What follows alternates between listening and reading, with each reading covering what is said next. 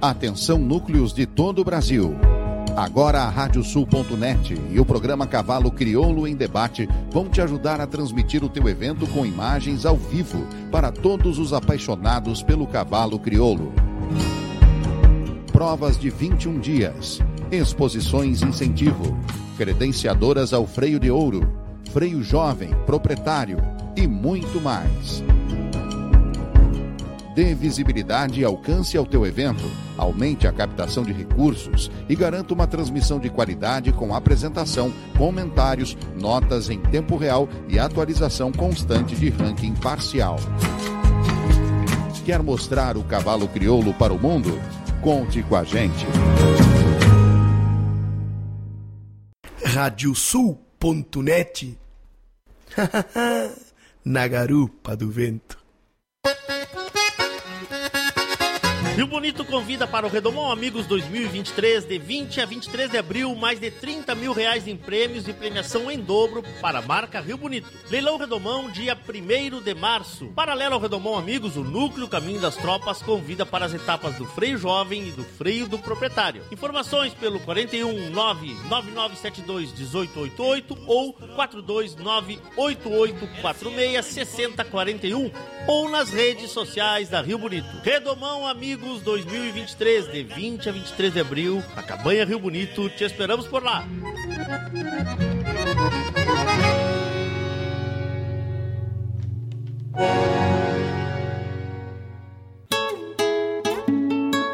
JG Martini Fotografias. Desde 2003, através de suas lentes, a paisagem fica mais bonita, os cavalos mais imponentes e a relação entre homens e animais ainda mais verdadeira. Aprecie um pouco dessa história acessando jgmartini nas redes sociais.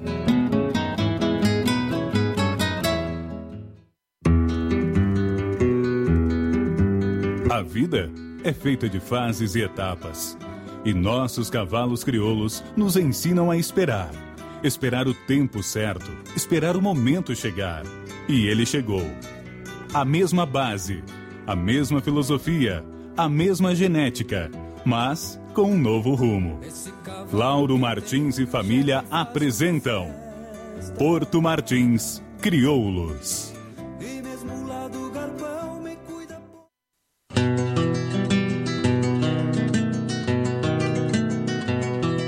A cabanha Três Taipas foi projetada com uma base de éguas chilenas de origens importantes e as grandes matriarcas brasileiras, com foco em alta performance funcional e temperamento. Acasalamentos e serviço reprodutivo a cargo do médico veterinário Venício Neto, assessoria e reprodução. Cabanha Três Taipas. Se tem a marca de cuia, tem função.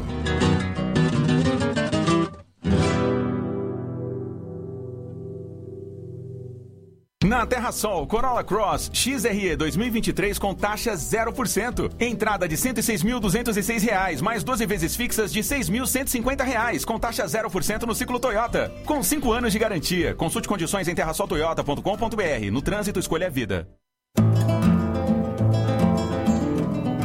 Central de Reprodução Chimite Gonzales. Na vanguarda dos serviços de biotecnologia da reprodução há mais de 10 anos. Congelamento de sêmen e embriões. Transferência de embriões. Sexagem. Habilitação para exportação de material genético. E o que há de mais moderno na área da reprodução de equinos. Acompanhe nosso Instagram. Central Underline Chimite Gonzales. Central de Reprodução Chimite Gonzales.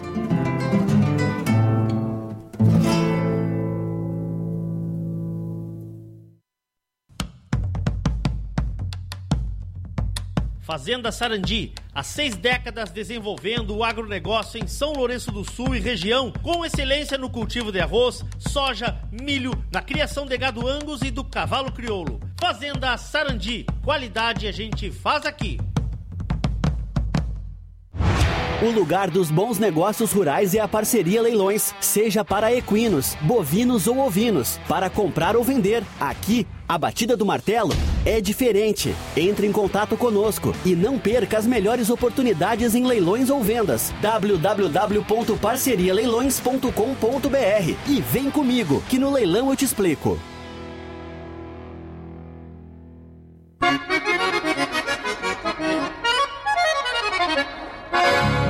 Radiosul.net.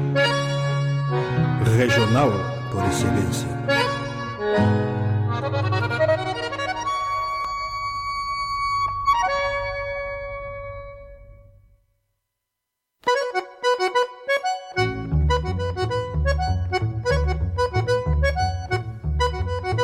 Está aberta a porteira, nem se preocupe em fechá-la.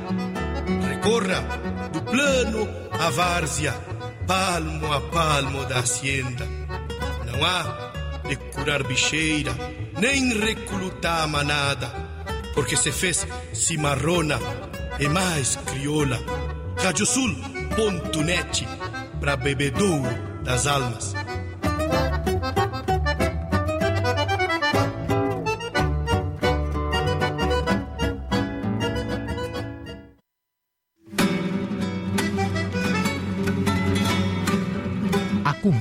Agora pela radiosul.net o programa Cavalo Crioulo em Debate.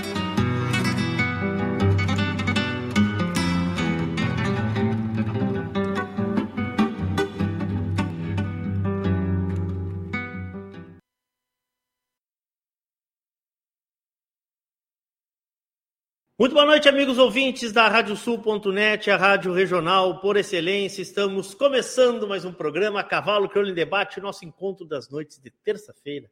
Sempre às terças-feiras, para passarmos a limpo a raça crioula. Hoje é dia 31 de janeiro do ano santo de 2023. Estamos no nosso 94 programa da nova série do Cavalo Crioulo em Debate. Ao vivo, lá no site da Rádio Sul, onde tem um link um banner que vocês podem acessar o programa também por vídeo, pelo app, né? No nosso canal do YouTube, também na nossa página do Facebook. Aliás, quero te convidar para fazer a tua inscrição no nosso canal do YouTube, ativar aquela campana que tem ali, sempre que entrarmos com novos conteúdos, tu serás avisado. E agora, no nosso novo projeto Casa Rádio Sul, a partir de março, esses conteúdos de vídeo serão diários. Bem dizer, nós já estamos com muito conteúdo sendo entregue aí, né? Quem acompanhou o movimento que fizemos na sexta-feira aqui com o Ricardo Berga, e o material já está muito disponível nas nossas redes sociais e cada vez estarão mais. Lembrar os amigos que quiserem fazer perguntas para o nosso convidado de hoje. Se usarem a hashtag Cavalo Crioulo em Debate, ela chega com mais destaque ainda e a gente consegue priorizar as perguntas. Arroba, arroba não, hashtag Cavalo Crioulo em Debate, tanto no YouTube quanto no Facebook. Estamos em nome de Parceria Leilões, Porto Martins Crioulos, Terra Sol Toyota, Toyota Hilux SRV e SRV 2023, com bônus de até 15 mil reais na Terra Sol, em Caxias e também em Bento Gonçalves. Tinha Donadel, assessoria equina, encurtando caminhos para o teu sucesso.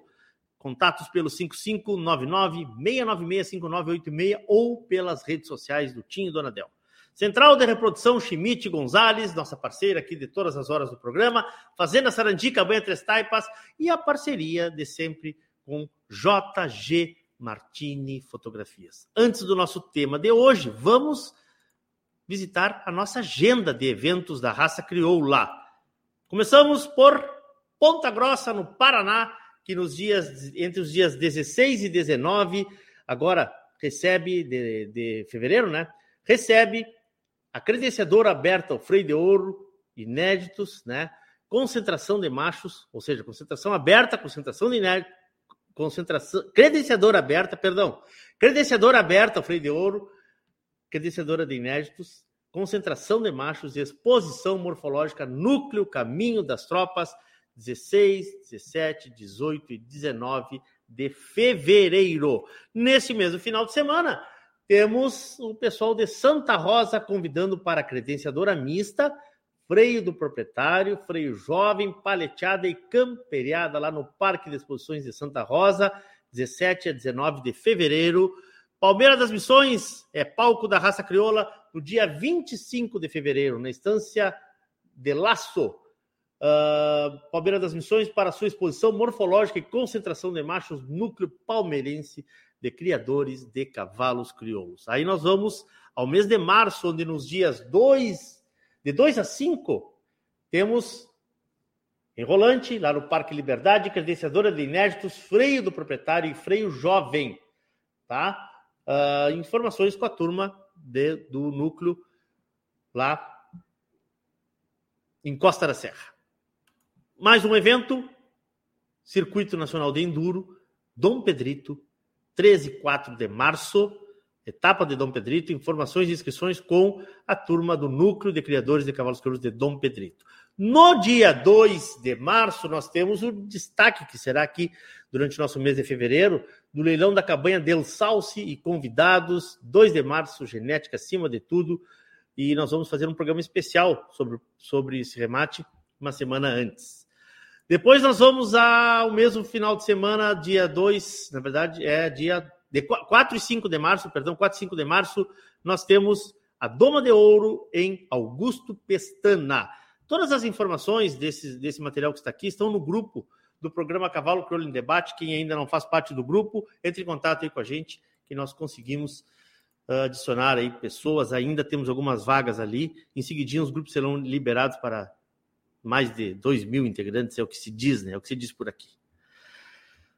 programa Cavalo Crioulo em Debate dessa semana continua abordando pautas sugeridas pela nossa audiência em uma pesquisa recente que foi feita. Nessa semana, nós vamos ao segundo tema.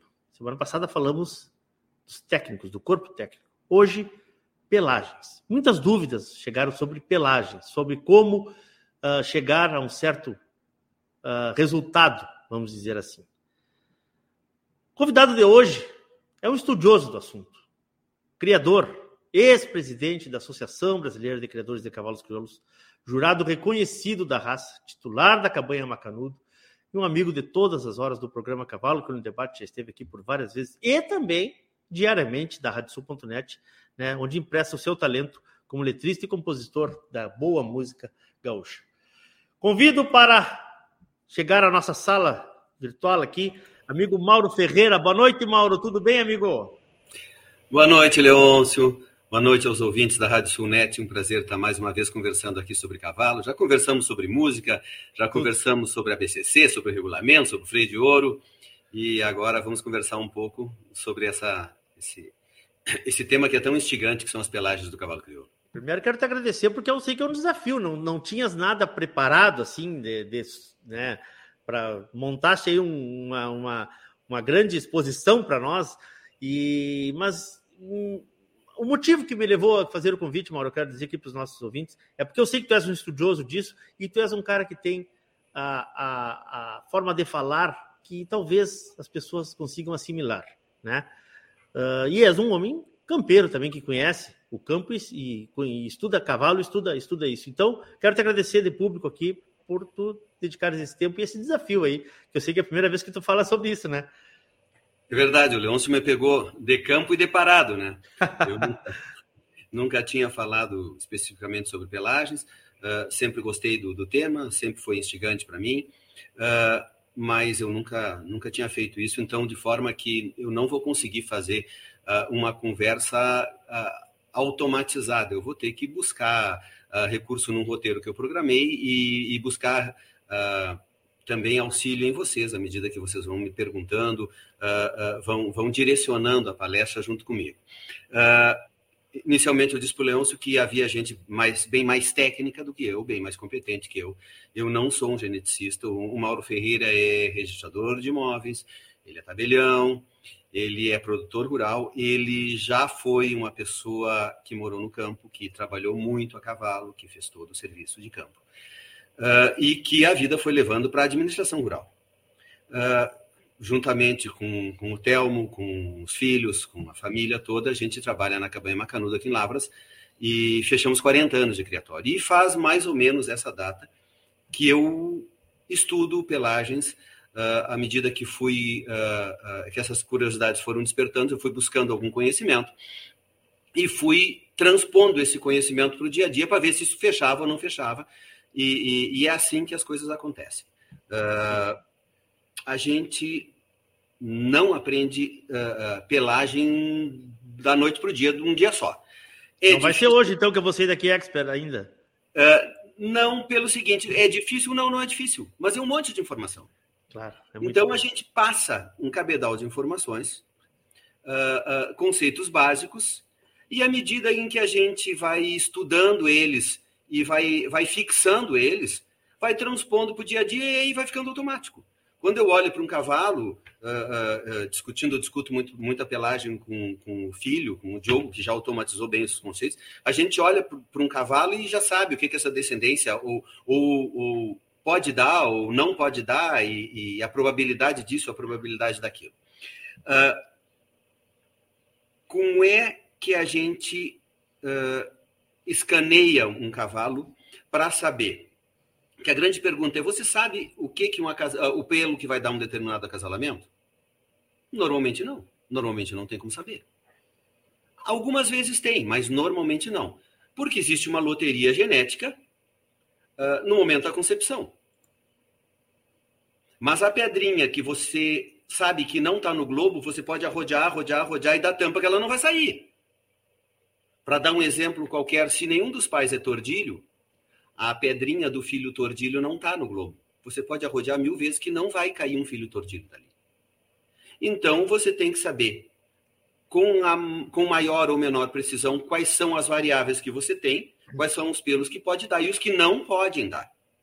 E isso é bem certo. Depois da gente automatizar os conceitos, a, a, a, o resultado não surpreende a gente. Né? Há, há animais com maior variabilidade ah, no seu genótipo de pelagens, então segregam mais pelagens, dão mais pelagens. Outros têm uma produção mais uniforme, porque tem uma carga genética mais parelha em pelagem. Mas a gente vai, vai, vai amadurecendo. Nós temos gente estudiosa nesse assunto, uh, que pode dar conceitos muito mais técnicos. Se vier perguntas técnicas, eu não vou saber responder, possivelmente, porque, como eu disse, eu não sou um geneticista, eu sou um criador e um curioso e um estudioso do assunto. Mas vou tratar de fazer, como eu combinei com o Leandro, as coisas da forma mais campeira e mais didática possível, se é que é possível uh, uh, deixar campeiro um assunto que trata de genética, que sempre tem alguma complexidade. Mauro, certo? me chamou muita atenção, me chamou muita atenção que tu falaste na nossa conversa prévia uma, uma, um fato que eu não tinha percebido. Leôncio, eu posso não garantir que vai sair tal pelo de um cruzamento mas eu posso garantir que não vai sair tal pelo do cruzamento. É assim? É assim. E alguns cruzamentos específicos eu posso garantir que pelagem vai sair. Sim, mas, mas normalmente. Mas normalmente não. Mas, mas é o que eu digo: a pedrinha que não está no Globo não vai sair. Claro. O número que não entrou no Globo da loteria não sai na loteria, não tem como ele não estar claro. tá ali dentro. Claro. E, e a gente vê de vez em quando uh, pessoas esperando de cruzamentos coisas impossíveis. Então, é, é esse conhecimento que eu vou procurar passar para que as pessoas uh, não esperem de um cruzamento pelagens que não vão sair. pode, pode tirar 20 cria que não vai sair. Né? Uh, como se faz isso? Primeiro, tem várias literaturas importantes uh, nesse, nesse, nesse tema. A primeira que eu li foi o livro, no livro Criando Criojos, do Daldal, da Argentina, que, aliás, é um livro referencial para quem quer criar cavalo crioulo. Ah, sobre todos os aspectos e também sobre pelagens. Uh, tem, tem pessoas estudiosas nisso no Rio Grande do Sul. Eu lembro que o João Vicente Sá gosta disso, uh, já fez uh, artigos sobre isso. O Aníbal Torres entra nesse assunto num livro que ele lançou recentemente, cada um dentro do seu enfoque, dentro da, da, da, da, sua razão. Eu sempre digo que, que, que sempre o, o ouvinte tem que ter um espírito crítico para o que escuta, porque eu não vou falar que há verdade, ninguém tem a verdade, cada um tem a sua verdade, e cabe ao ouvinte filtrar isso aí com um espírito crítico e ver o que, que aquilo ali é coerente e partir para a observação prática desses conceitos e ver se dá certo, se não dá certo, etc. Perfeito. Muito bem. Como a gente mapeia um cavalo, uma égua, um indivíduo, para saber o que, que ele pode transmitir de pelagem ou não. Primeiro, pela sua análise, pela sua uh, uh, pelagem, eu, eu já vejo algumas variáveis. Olha, ele tem obrigatoriamente tal gene, talvez tenha outro. Esse e esses aqui ele não tem. A gente vai fazendo por dedução e por exclusão algumas, algumas, um, algum arrozoado só a partir do indivíduo. Depois a gente sobe. A gente vai para os pais dele. E, e os pais dele muitas vezes nos dão informações conclusivas, algumas vezes não. Pais, avós. E principalmente a gente mata muita charada quando a gente vem para a descendência, e isso aí é muito facilitado hoje em dia pelo site da Associação Brasileira, falando evidentemente de cavalo crioulo, porque você entra no site da, da associação, uh, clica num determinado cavalo, um reprodutor, ou uma égua, seja o que for, e que clica na sua descendência e tem ali a pelagem da sua descendência. E aí você começa a fazer, com muito maior clareza, um mapeamento genético do que aquele reprodutor está imprimindo a nível de pelagens. Perfeito? Uh, Antes de entrar propriamente na análise das pelagens, dos genes que interferem nas pelagens, eu só gostaria de fazer uma pequena observação a respeito de seleção unilateral. Uh, pelagem é um detalhe num cavalo que é um conjunto muito grande, muito complexo. Uh, eu tenho muito medo das seleções unilaterais. Sempre que a gente começa a focar num detalhe, você perde o todo. E eu não vejo grande mérito em você chegar a um determinado detalhe, é muito fácil, você está se preocupando com uma variável só. Digamos que eu queira produzir um cavalo verde, então eu vou ver, estou dando um exemplo absurdo, né? uh, uh, quais são uh, as pelagens que poderiam me gerar um produto verde e eu chego facilmente a um cavalo verde. E aí, esse cavalo ele é típico, ele é bom, ele é manso, ele tem bom caráter, uh, uh, ele é vaqueiro, ele é confortável, ele é guapo, ele é longevo, ou ele é simplesmente um cavalo verde. Então, sempre que a gente trabalhar com seleção unilateral, muito cuidado. Vamos, vamos, a, a busca da gente é sempre em cima de um cavalo completo. E se esse cavalo completo tiver algum detalhe do nosso agrado, como por exemplo pelagem, muito melhor. Dito isso, vamos para as pelagens, pode ser? Perfeito, mano, perfeito. Importante, importante essa colocação aí. Uh, vamos lá, sempre que você olhar para um cavalo, você tem que ter em mente que esse cavalo tem uma das duas capas básicas. Ou a capa dele é preta ou ele é tostado. Ponto. Então, a partir daí, nós já começamos a estabelecer critérios. Uh, só existem duas capas básicas, o preto e o tostado. E nisso aí se enquadram todos os cavalos de todas as raças. Como eu enquadro ele como um cavalo que tem a capa preta ou a capa tostada? É absolutamente simples. Se ele tem a cola preta, a clina preta, ele a capa desse cavalo é preta. Porque uh, mesmo que o cavalo todo não seja preto, que seja um, uma capa preta diluída por gente de colorado, de gateado, de baia, de rosilho, seja o que for, esses genes diluem o corpo do cavalo, mas as extremidades não, e a clina e a cola seguem preta, e normalmente as, as patas seguem preta. Eu não falo tanto nas patas, porque tem a, a, o calçamento, tem o, o, o, os brancos da, da, das patas, que muitas vezes encobrem a pata que seria preta, ou a pata que seria tostada. Se as, a clina e a cola desse cavalo não são pretas, esse cavalo é tostado. E quais são as hipóteses em que isso ocorre. Quando esse cavalo é tostado, propriamente dito, tostado, tostado escuro, tostado, claro, lazão, ou quando ele é gateado ruivo ou quando ele é bairruano. Aí esses cavalos não têm a clina e a cola pretas. Tostado, gateado ruivo, bairruano são três tostados. Um tostado puro e dois tostados diluídos, mas são tostados.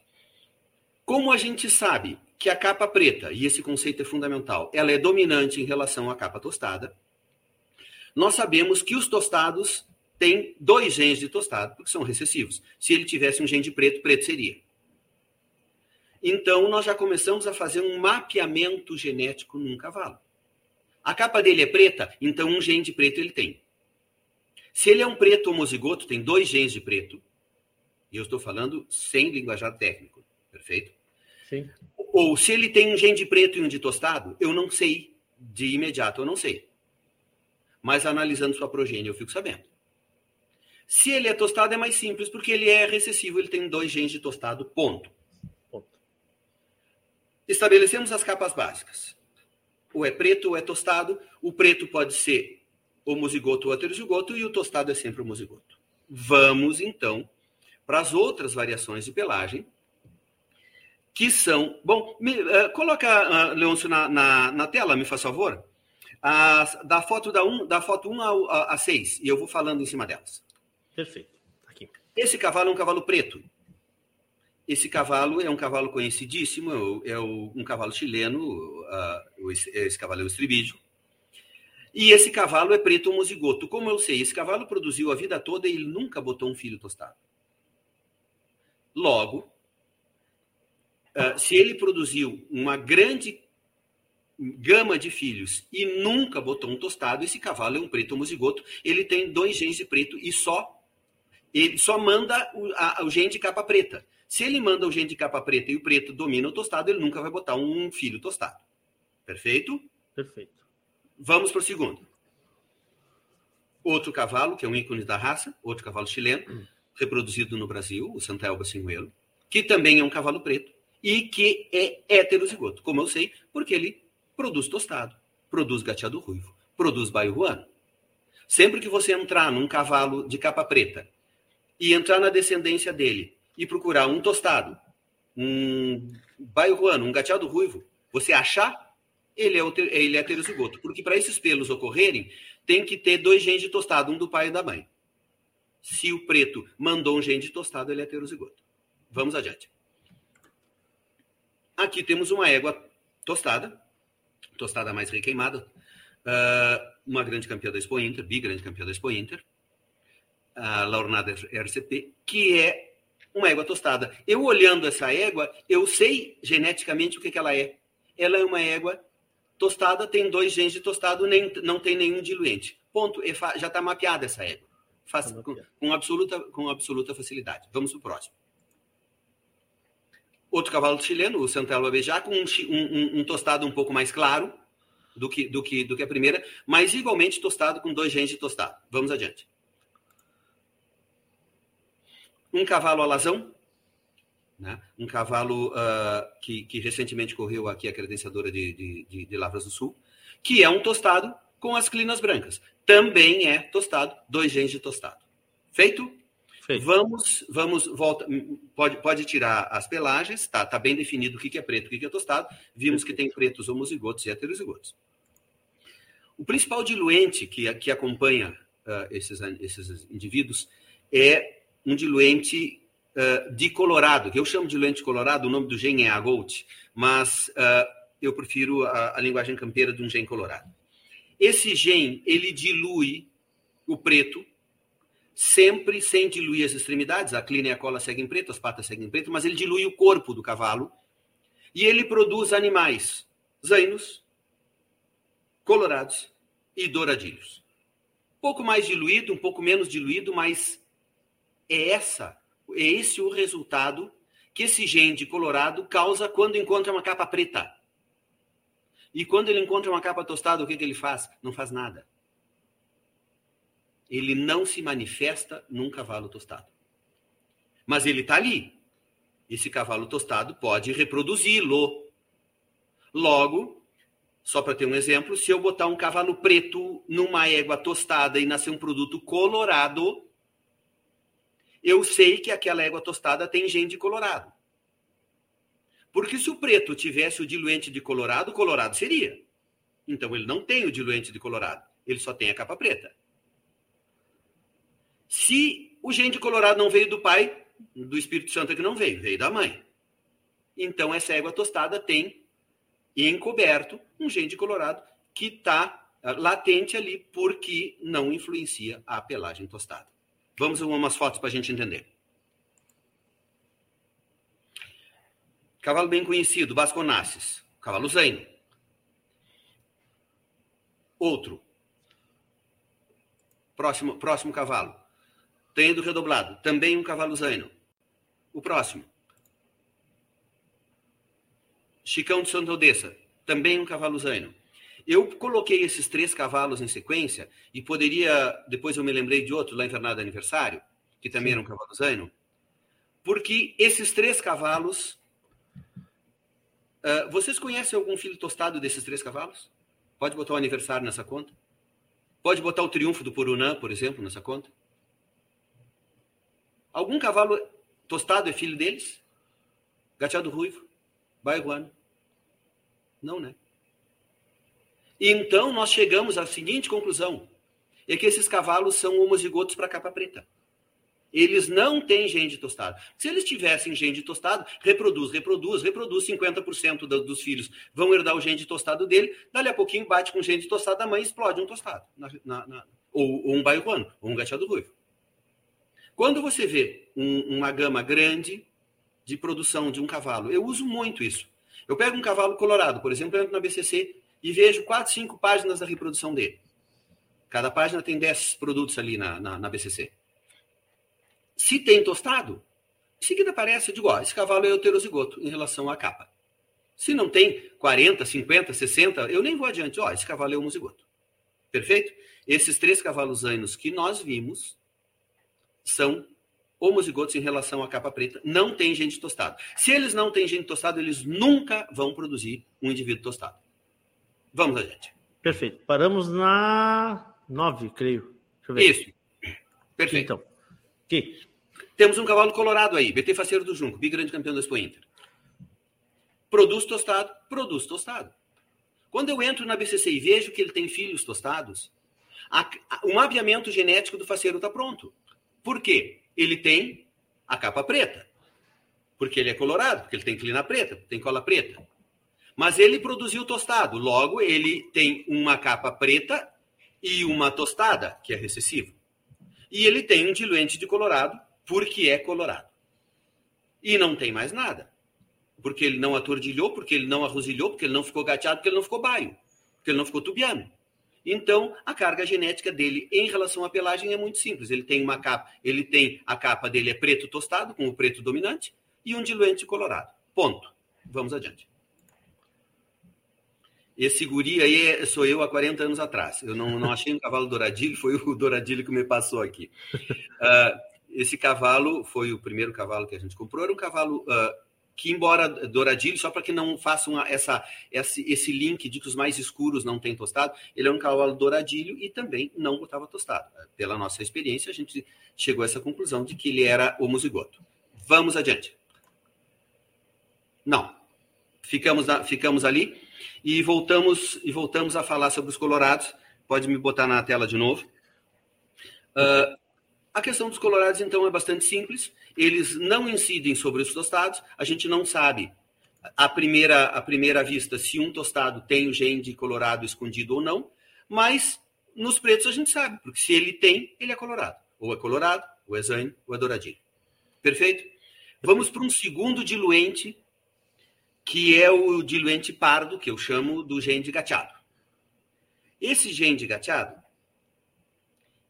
ele é um outro diluente, um pouco mais claro, e que sobre, uma, sobre um cavalo preto, ele produz lubuno.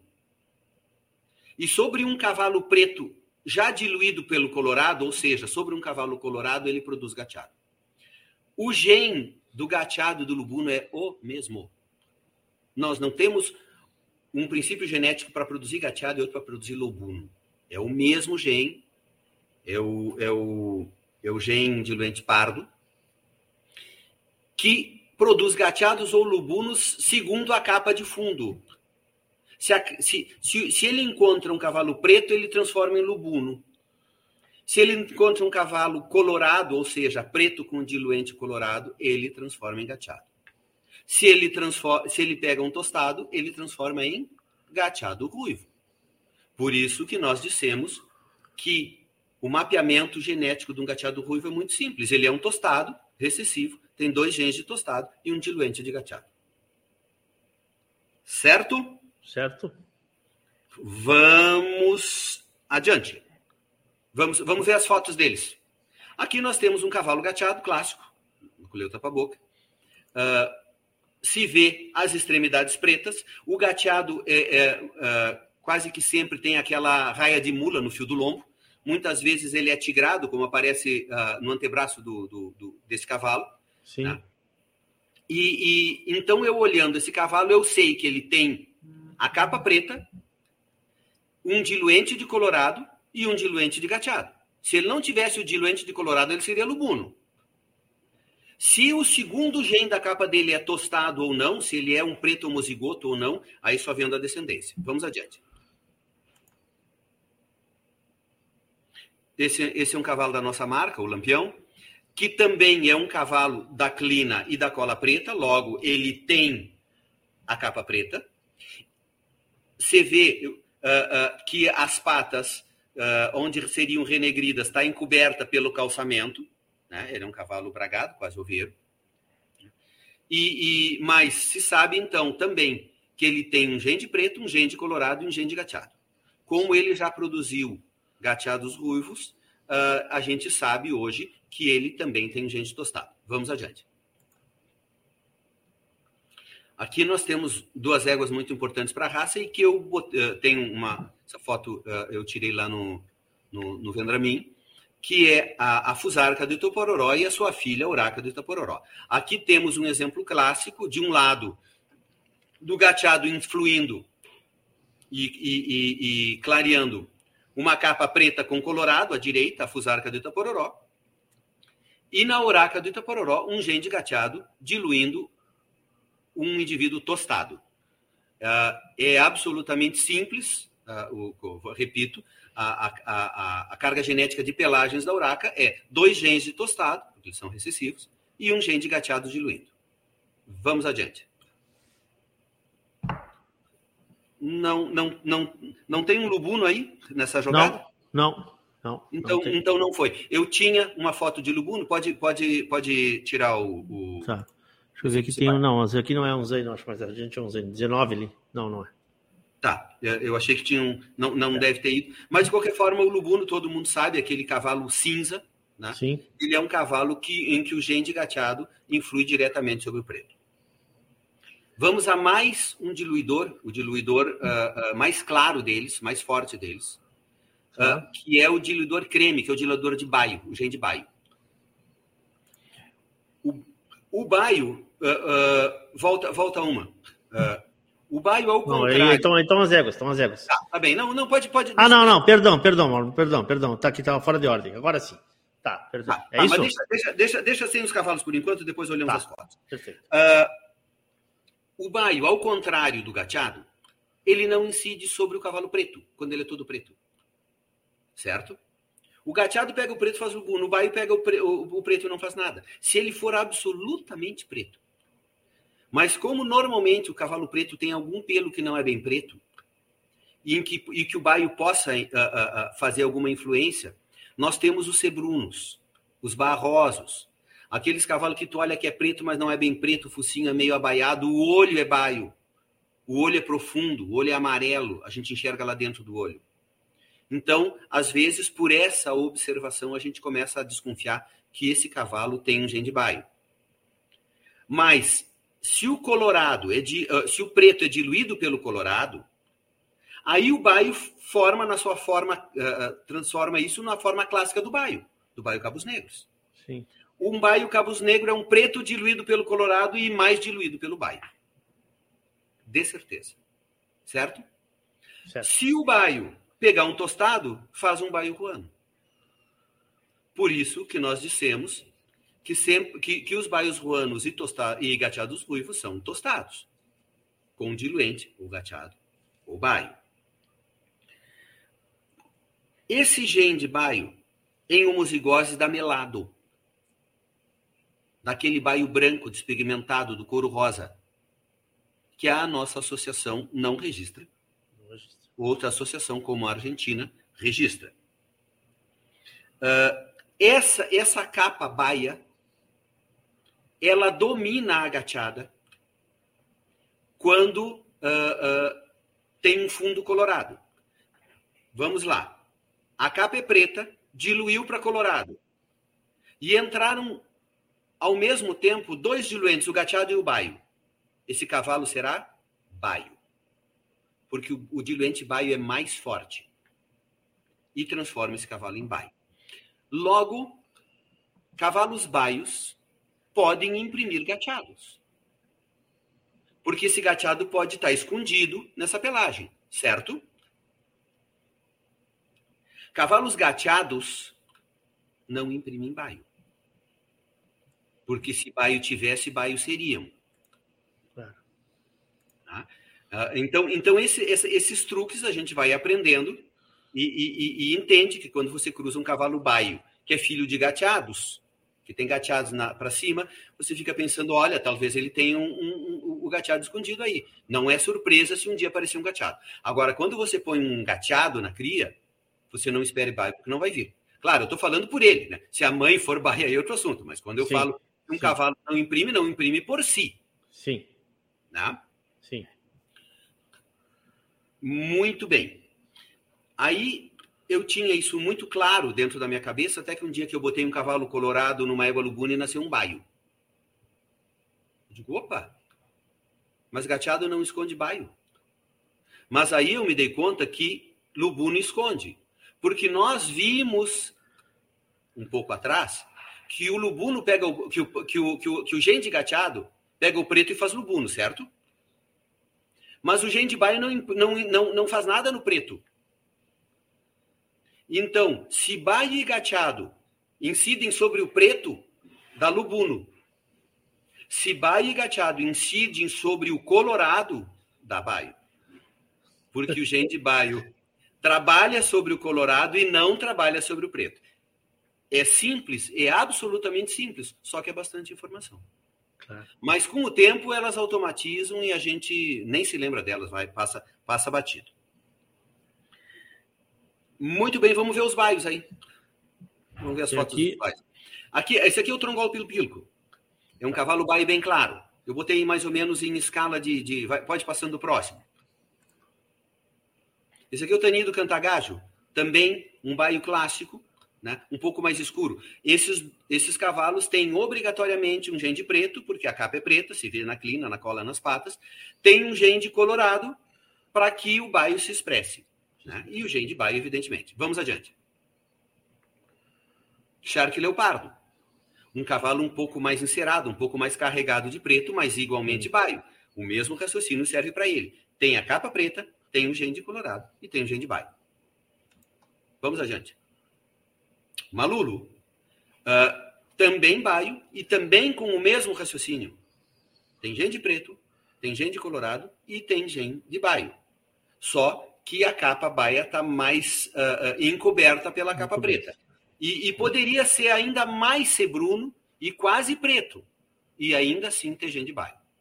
Vamos adiante. Essa é uma égua da nossa, da nossa casa, da Comparcita, que é uma clássica baia ruana. Eu olhando essa égua, qual é a genética dela? Ela não tem clina e cola preta, logo ela é uma tostada. Com um diluente de baio. Ela pode ter diluente de gateado? Pode. Pode ter diluente de gateado, porque ela é filha do índio da escondida, que é um cavalo gateado, e na reprodução ela poderá manifestar o gene de gateado. Vamos adiante. E aqui temos o, o Dormilon, um cavalo da Argentina, que se vê uh, um cavalo baimelado. Uh, ele, ele, ele se vê o calçamento dele, a parte que é baia e a parte em que ele é médio calçado, aparentemente das quatro patas, mas isso não tira dele o caráter de melado. Vamos ao próximo. E um, um baio quase branco, Shark Capricho, né? uh, uh, pai, pai de, de, inclusive de, grande campeão, de grandes campeões de, de Palermo, como o, o Carnavalito, que está aqui no Brasil. Uh, são dois cavalos que têm dois genes de baio um vindo do pai, outro vindo da mãe. Uh, um pouquinho mais, se vê um pouquinho mais a capa, um pouquinho menos, segundo a capa, porque a capa dele pode ser tostada, pode ser colorada, pode ser preta. Mas, independente disso, os genes de baio, os dois genes de baio agindo em conjunto, transformam ele num baio melado, que a nossa associação uh, não aceita para registro. Ele é, ele é, desculpa te perguntar, mas ele, ele, ele é assim caracterizado por causa principalmente da, da das extremidades do focinho bem, bem esbranquiçado, vamos dizer assim. A gente, é, a gente, o couro dele todo é rosa, a gente não vê pigmentação no couro. Tá. Inclusive os olhos também. Tá. Né? tá. E, Talvez e, esse e... Seja, seja o motivo né, do, do, do, do não registro aqui. Sim, o não registro é porque essa despigmentação ela é prejudicial ao cavalo. Perfeito. Né? Seja ela, essa despigmentação, pelo dois genes de baio, pelo baio, ou seja, pelos albinismos parciais, pelos cavalos calçados, oveiros, bragados, tubianos. Sim. Toda a parte do couro que, que, que, que o albinismo parcial não deixa a, pegar pigmento, ela é mais sensível. Um cavalo uh, salvo, de um olho ou dos dois olhos, ele tem mais dificuldade para ver na claridade. Em dia de sol sai tateando. O pelo branco, esse couro branco, ele racha mais, ele carepa mais, ele dá mais frieira, ele, ele, ele sente mais. Uh, o beiço branco, ele é mais sensível, ele corta mais, ele é mais difícil de enfrenar, ele é muito mais difícil de dar a sova de rédea. Tá? Então, a, a BCC, para evitar um, um, incentivo a essa produção, uh, uh, limita a, a, o registro aos cavalos parcialmente pigmentados e não registra os despigmentados. Porque eles, uh, no dia a dia, no serviço, na parte funcional, eles perdem para os cavalos pigmentados, os próprios cascos brancos, que, que, que obrigatoriamente eles têm, são mais frágeis uh, de textura do que os cascos pretos. Perfeito. Perfeito. Bom, uh, estabelecida essa pelagem dos nossos cavalos, o preto e o tostado, o colorado, o gateado, o baio, se vê o, a, a, o pelo de fundo do cavalo. E sobre isso, sobre todo isso, isso pronto, podem uh, incidir fatores como o fator de arrosilhamento, que é um fator que salpica pelo branco, pelo prateado, em cima da capa, uh, normalmente deixando a cabeça e os membros de fora. Normalmente, os cavalos rosilhos não têm a cabeça rosilha, nem têm as patas rosilhas. Há casos em que essa, esse arrosilhamento avança sobre a cara e avança sobre as patas, mas não é o normal. O normal é o rosilho incidir sobre o corpo do cavalo, liberando as extremidades. É um gen só de rosilho. É só um princípio, certo? E, e, e ele, assim como o colorado, assim como o gateado, assim como o baio, ele pode estar em homozigose ou em heterozigose. Um cavalo pode ter dois genes de gateado. E sempre que produzir com colorados, vai produzir gateados ou lubunos. Porque eles sempre mandam de cateado. Ou, bom, dois genes de baio, aí ele é melado. Mas se você pegar esses melados e botar nos colorados, eles vão dar 100% baio. Certo? Ou se o colorado tiver um gene de tostado e esse, esse baio tiver gene de tostado, ele vai produzir baio ruano, mas baio. Porque sempre vai mandar um baio. E o rosilho, quando for um ozigoto, vai arrosilhar 100% da sua produção. Sempre? Sempre. Quando for heterozigoto, vai arrosilhar 50% da sua produção. Certo? Certo. Uh, e, vão, e, e, esses, e, esses, e, esse, e a gente dá nomes diversos a essas pelagens. Quando esse arrosilhamento está em cima de um cavalo preto, esse cavalo fica moro.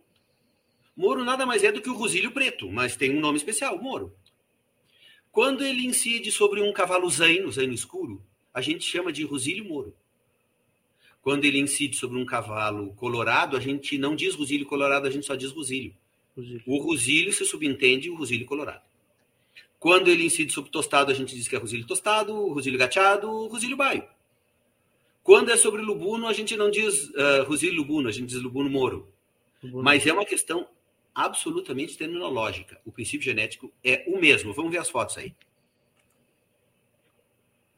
Sorro campeiro. Um cavalo moro. Certo? Está aí a capa rosilha expressada sobre um, um, fundo preto. Vocês notem que as patas dele são pretas, a cabeça dele é preta. Vamos adiante. E, e as crinas também, Mauro, são, são características ou não? Normalmente, os, os cavalos rosilhos têm, têm entre, entrelaçam principalmente na, na, no lado externo, na saída da cola, no lado externo da Sim. clina. O, o cozinho, mas o miolo costuma ser, ser da, da, cor da capa de fundo. Da cor da capa de fundo. É, alguns são mais são mais, mais, mais claros ou não. Aqui nós temos um, um Rosilho Moro. Não tem uma foto do Hermoso que eu tinha colocado aí? Não. Como um outro, um outro não. representante do. Bom, não, não, também não saiu, mas depois do Sorro eu tinha botado o Hermoso só para chamar a atenção que o Hermoso é um outro cavalo que também a gente sabe que não, que, que não bota tostado. Vocês não vão ver filho do Hermoso nem tostado, nem gateado ruivo, nem baio ruano, porque ele Sim. tem uh, um preto, homozigoto de capa preta, e em cima um, um, um, rosilho. Aqui nós temos o BT Barão, filho do aniversário, que é um, que é um cavalo rosilho moro, ou seja, nós vemos no fundo um cavalo zaino arrosilhado. Vamos adiante. Vamos adiante. Esse é um cavalo rosilho tostado. Tá aí a capa tostada, um, é, um, é um cavalo, se eu não me engano, é Aguapeto também, é um cavalo crioulo do Oswaldo Pons. Tá aí a capa tostada, se vê o tostado no joelho dele, se vê na cola e se vê na cabeça. E se vê o rosilho prateando o pelo. Vamos adiante. Tá. Eu, eu, achei, eu achei que o achei que o Hermoso posso trazer ele. Pode, pode trazer se quiser fazer um comentário só para a gente ilustrar, até porque o Lauro está nos acompanhando lá. Ah, tá bem, um abraço, Lauro. então, se quiser fazer um comentário enquanto isso, só pode. colocar ele na Perfeito. tela aqui. Pode jogar, pode jogar o Hermoso aí. Deixa, deixa, deixa eu subir ele aqui para a plataforma. Mas se o Hermoso não vier, a, a, eu já vou falando sobre ele, porque é um cavalo extremamente conhecido. Tá aí, temos um cavalo moro, uh, temos a canela preta, a cabeça preta, a cola predominantemente preta, né? Uh, que é um, um, um, cavalo conhecidíssimo, e é um cavalo que também não tem um recessivo de tostado na sua capa. Então, você pode analisar a produção do Hermoso e nunca ele vai botar um cavalo nem tostado, nem gateado ruivo, nem baiuano. Porque para isso ele precisaria mandar um, um gene de tostado e ele não tem. Ele tem os dois genes de preto. Certo? Vamos adiante. Então vamos, 26 já foi, que é. Bom, esse, esse, esse, esse. Volta no rosilho tostado. Tu olha para esse cavalo rosilho tostado, qual é a carga genética dele? É absolutamente simples de fazer. Porque se ele é tostado, ele tem dois genes de tostado. Se ele é rosilho, ele tem um, um, um fator de, de arrosilhamento junto. E é só isso aí que ele tem. Ponto. Nós já sabemos. Esse cavalo, só olhando, eu mapeio ele uh, em relação às pelagens. Vamos adiante? O cavalo rosilho, Itaíto Pambaé, um ícone da raça. Né? Uh, a gente não diz rosilho colorado. Ele é colorado, a gente só diz que ele é rosilho. Vamos adiante. Um cavalo no Buno Moro, BT Engano. A, a foto não está muito, muito clara, mas se vê com, com, exatidão que é um cavalo lubuno e que e se vê pelo, pelo flanco dele ali que ele arrosilhou. Então é um cavalo lubuno moro. Temos aí, obrigatoriamente, o gene de preto, obrigatoriamente o gene de gateado e obrigatoriamente o gene de lubuno. Se ele é preto homozigoto ou tem um tostado uh, escorado, só vendo a produção do engano e vendo se ele tem tostado ou não tem tostado. Não, não, não sei. Vamos adiante. Só porque eu estava montando meu microfone aqui. Eu vi que faltou o 28 aqui, mano. Aí tá ele, ó. Ah, BT Nicotina, Rosilha Gateada. Uma clássica Rosilha Gateada. Uma égua gateada, pata preta, logo uh, cola preta, clina preta, cara gateada. Logo tem a capa preta, tem a capa colorada, porque se ela não tivesse a capa colorada, o gateado tinha feito uma lubuna moura e não uma gateada rosilha. E tem a capa de rosilha rosilhando. Vamos adiante. Perfeito. Agora sim. Agora acho que estamos na nossa ordem certa aqui. Perfeito. É isso? Tá. Isso. Eu, eu, eu, essa é uma égua baia rosilha. Eu chamo a atenção para o baia rosilho porque uh, uh, isso aí tem, tem uma particularidade. Como o rosilho é um pelo branco e o, e o baia é um pelo muito claro, e nem sempre o rosilho carrega tanto de pelo prateado, às vezes o rosilho se expressa pouco no fenótipo. Muitos cavalos baios são baios rosilhos e a gente não nota. Nessa foto em que ela está gorda e pelechada, se você vê em cima da garupa dela, claramente você vê que ela é baia rosilha, certo? Certo. Passa a próxima foto. É a mesma égua, olha para a garupa dela, você enxerga o rosilho? Não enxerga. Por isso é que essa égua é resenhada como baia, certo? E não como baia rosilha. Porque a campo uh, uh, peludo nem sempre é possível detectar o arrosilhamento em cima do baio, mas ele existe. Tanto que essa égua imprime rosilhos. Ela tem o gene de rosilho. Vamos a uma particularidade. Essa potranca é filha do buenaço da maior, certo? Aí, então, nós já temos, eu já posso tirar uma conclusão. Se eu botei uma égua baia num cavalo colorado e saiu um produto nitidamente gateado, da onde vem esse gene de gateado? Obrigatoriamente da baia. Porque o gateado domina o colorado e transforma o colorado em gateado. Se o buenaço da maior tivesse um gene de gateado, ele seria gateado. Ele não é gateado, ele é um clássico colorado. Então ele não tem gene de gateado. Agora, nós vimos que quando um colorado recebe dois genes ao mesmo tempo diluidores, um baio e um gateado, o baio domina, que foi o caso que aconteceu nessa égua, que é a urtiga. Essa é uma égua baia que esconde embaixo um gene de gateado. E que esconde muitas vezes um gene de rosílio. Então, cada vez que ela, que ela, que ela vai dar cria, é uma loteria genética, pode ser um monte de coisas. Pode ser um monte de pelagens. Vamos adiante. Bom, vamos falar sobre os tordilhos, porque da mesma forma que os rosílios, e, e de uma forma até mais agressiva, o, o, os tordilhos uh, são um processo de branqueamento do pelo, de encanecimento semelhante ao que ocorre com o nosso cabelo. Uns mais, uns menos, mas a gente vai ficando de, de, de branqueando o cabelo à medida que passa a idade. Os tordilhos têm um processo semelhante, muito mais severo, muito mais rápido. Desde novinho começam a branquear. Uns mais, uns menos. Uh, terminam ficando ou absolutamente brancos, ou pintadinhos, como o trem-trem a rebol da foto, né? que tem determinados, determinados pelos que não branquearam. Mas uh, Outros, outros têm menos esse, esse, esse salino do pelo e branqueiam mais. Mas o fator de atordilhamento, que também é dominante, ele é o mais dominante de todos porque ele domina até o rosilho. Então, um cavalo uh, uh, se estabelece as pelagens básicas do cavalo, suas capas, seus diluentes. Se estabelece se ele tem gene de rosilho ou não tem gene de rosilho. Se ele tem, ele vai arrosilhar. E em cima disso tudo se estabelece se ele vai atordilhar. Se ele vai atordilhar, ele não dá nem conversa para o resto e ele atordilha. E ponto. Evidentemente que, sendo uma pelagem dominante, um dos pais tem que ser tordilho. Então, se nenhum dos pais for tordilho, não espere tordilho. Tanto que a Associação Brasileira não registra indivíduos tordilhos se o pai não for tordilho ou a mãe não foi tordilha. Um dos dois tem que ser, ou ambos. Certo? Certo. Por que, que a BCC não faz a mesma coisa com os Rosílios? Se o Rosílio precisa ter pai ou mãe Rosílio? Não sei. Por causa como, como da baia que eu te mostrei. Ah, porque ter Tem inúmeros animais rosílios que expressam muito pouco o rosílio.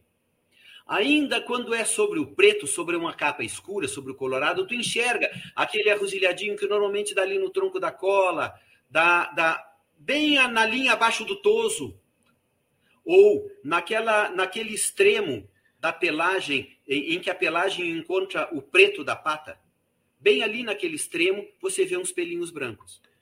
Só que, no, principalmente nos rosilhos baios, você não vê isso. A não, ser que, a não ser que ele esteja muito pelechado e que seja um cavalo que tenha uh, uh, mais rosilho no seu fenótipo mas tem cavalos que são muito pouco rosílios. E se esse pouco rosílio ainda é em cima de baio, você não vê. Não vê. E aí, a, a nossa égua uh, uh, tinha registro, tem registro de baia e produz rosílio. Sim. Se a BCC trancasse, trancaria o registro do filho dela. Teria que vir aqui e olhar para ver que ela realmente tem gente rosílio, que tem algumas pintinhas que demonstram isso. Certo? Sim. Por isso, como o rosílio é menos detectável que o tordilho, a BCC não tranca os rosílios, mas da mesma forma que o tordilho, para ser rosílio ou para ser tordilho, tem que ter pai dessa pelagem. Uh, Mauro, deixa eu te fazer uma pergunta. Uh, nas transmissões da BCC, nas transmissões da BCC, uh, eu, eu sempre costumo alguns termos que a gente usa de campo, assim, por exemplo, rabicano. Ele é uma indicação de uma capa, não é? Ou de, ou de uma ou de uma. Ou de, ou de, alguma coisa que, que, está escondida ali. Não? É, rabicano é, é, é, um outro fator. Ah. que, que, que eu não até nem ia entrar nele, porque, Tá. porque senão, eh, por, por uma, até uma, por uma questão de tempo, mas ele não é o fator de arrosilhamento. Não é? Embora, não é, não é. E embora ele produza indivíduos parecidos, ah, ah, com uma parte da cola ah, prateada, Sim. normalmente na volta da cola meio salpicado, muitas vezes ele fica salino no vazio, perto da virilha, mas isso não chega a caracterizar o arrosilhamento, não é o mesmo princípio genético, Perfeito. certo? Bom, Às vezes nós temos a, a- a coincidência de, da, da, da capa rosilha e tordilha no mesmo animal. Hum. E aí, de novinho, é difícil de saber se esse, se esse bicho vai ser tordilho ou vai ser rosilho. Uma das. A principal dica é que a gente vá para a cabeça do bicho e para as patas. Porque normalmente o arrosilhamento não invade a cabeça. Então, quando ele começa a branquear a cara, ele vai ser tordilho. Só que, como, como sempre tem o, o, o só que e, o- e a Sim. exceção, às vezes os cavalos rosilhos e moros têm pelo branco na cara. É mais raro, mas às vezes a capa rosilha invade mais. Então você vê pelos brancos na cara e ele termina não ficando tordilho. Mas normalmente você vai para a volta do olho, você vai para as orelhas, e se ele começar a branquear, a tendência muito forte de que ele vire tordilho e não rosilho. O que não quer dizer que o tordilho não tenha um rosilho escondido e não possa, na reprodução, mandar o gene de rosilho e não mandar o de tordilho. E aí produzir rosilhos. Certo? perfeito. Perfeito. Bom, eu acho. Vamos, vamos, vamos ver. Nós temos algumas fotos aí. Temos, temos. Já mostramos, né? Sim, do trem-trem. Tem E trem. depois, e depois tem uma foto muito, muito, de muito baixa definição, mas eu não quis deixar de mostrar uma foto, porque é uma foto rara que eu descobri no Chile, do, do La Invernada Orneiro, com 3 para 4 anos, ah, fotografado no Chile ainda. tá? Sim. Então, nota-se nota a, a excelência morfológica do orneiro, toda, toda, toda a sua garupa e a, e a sua perna característica ali, Sim. de um cavalo que, na época, estava atordilhando, era tordilho negro, ou tordilho vinagre, não- pela foto não dá para ver, e que terminou, ficou ficando ah, tordilho branco, pintadinho, como era o seu pai. Sim. Certo? Aqui, uma, uma outra foto de, de, de uma trupilha de tordilhos, que não são crioulos, se nota que a influência de, de sangue de tração. Ah, filhos, praticamente todos, de um cavalo tordilho homozigoto. Quando o cavalo tordi, é tordilho e tem dois genes de tordilho e sempre manda um gene de tordilho para toda a sua prole, toda a sua prole vai ser tordilha. Porque independente das capas de fundo, das capas básicas dos diluentes, terminam branqueando todos. Então, com um tordilho homozigoto é muito fácil fazer uma anada de tordilho, porque ele vai produzir 100% tordilhos. Botei aí só por essa curiosidade. Vamos falar um pouco agora sobre os manchados. Volta para mim. Gente, ah, nós falamos sobre as capas, sobre os diluentes e sobre os fatores que de, de- de salpicar pelos brancos ah, e prateados do rosilho e, e o encanecimento do tordilho. Agora nós vamos ah, nos debruçar sobre um- uma questão que é um pouco mais complexa, que são os albinismos parciais. Eu nem vou entrar nos calçamentos, porque o, o calçado de um cavalo, baixo calçado, arminho, médio calçado, alto calçado, são albinismos parciais que vêm de baixo para cima. O que, que é o albinismo parcial? São áreas em que esses fatores genéticos não deixam vir pigmento. Então, os indivíduos são despigmentados nessas áreas. Nós temos, além dos calçamentos, nós temos três princípios genéticos na raça crioula que convivem e que, às vezes, misturado dá, um, dá, dá, dá, dá, confusões bem, bem importantes. Mas vamos analisar prin- principalmente eles separadamente. Vamos primeiro nos tubianos. O tubiano é um manchado que apresenta ah, no corpo manchas definidas, que mistura muito pouco o branco na pelagem básica, que normalmente o branco atravessa por cima da linha superior, certo? E que é dominante. Logo, para que um indivíduo seja tobiano, ele tem que ser pai ou mãe tubianas. Se não tiver pai ou mãe tubiano, não tem perigo de nascer tubiano. É aquela nossa loteria. Não tem pedrinha de tubiano, não vai sair tubiano. Não tem como um dos pais, nenhum dos pais é. Se os pais fossem, tivessem gente tubiano, seriam tubianos. E mesmo que alguma manchinha lá no tronco da cola ou lá nas cruzes, eles teriam e seria detectável isso. Certo? Se um tubiano é homozigoto e tem dois genes de tubiano, toda a sua prole será tubiana. 100%. Então, para quem quer produzir tubianos, um tubiano homozigoto é uma ótima ferramenta, porque ele vai jogar em 100% da produção o gene de tubiano.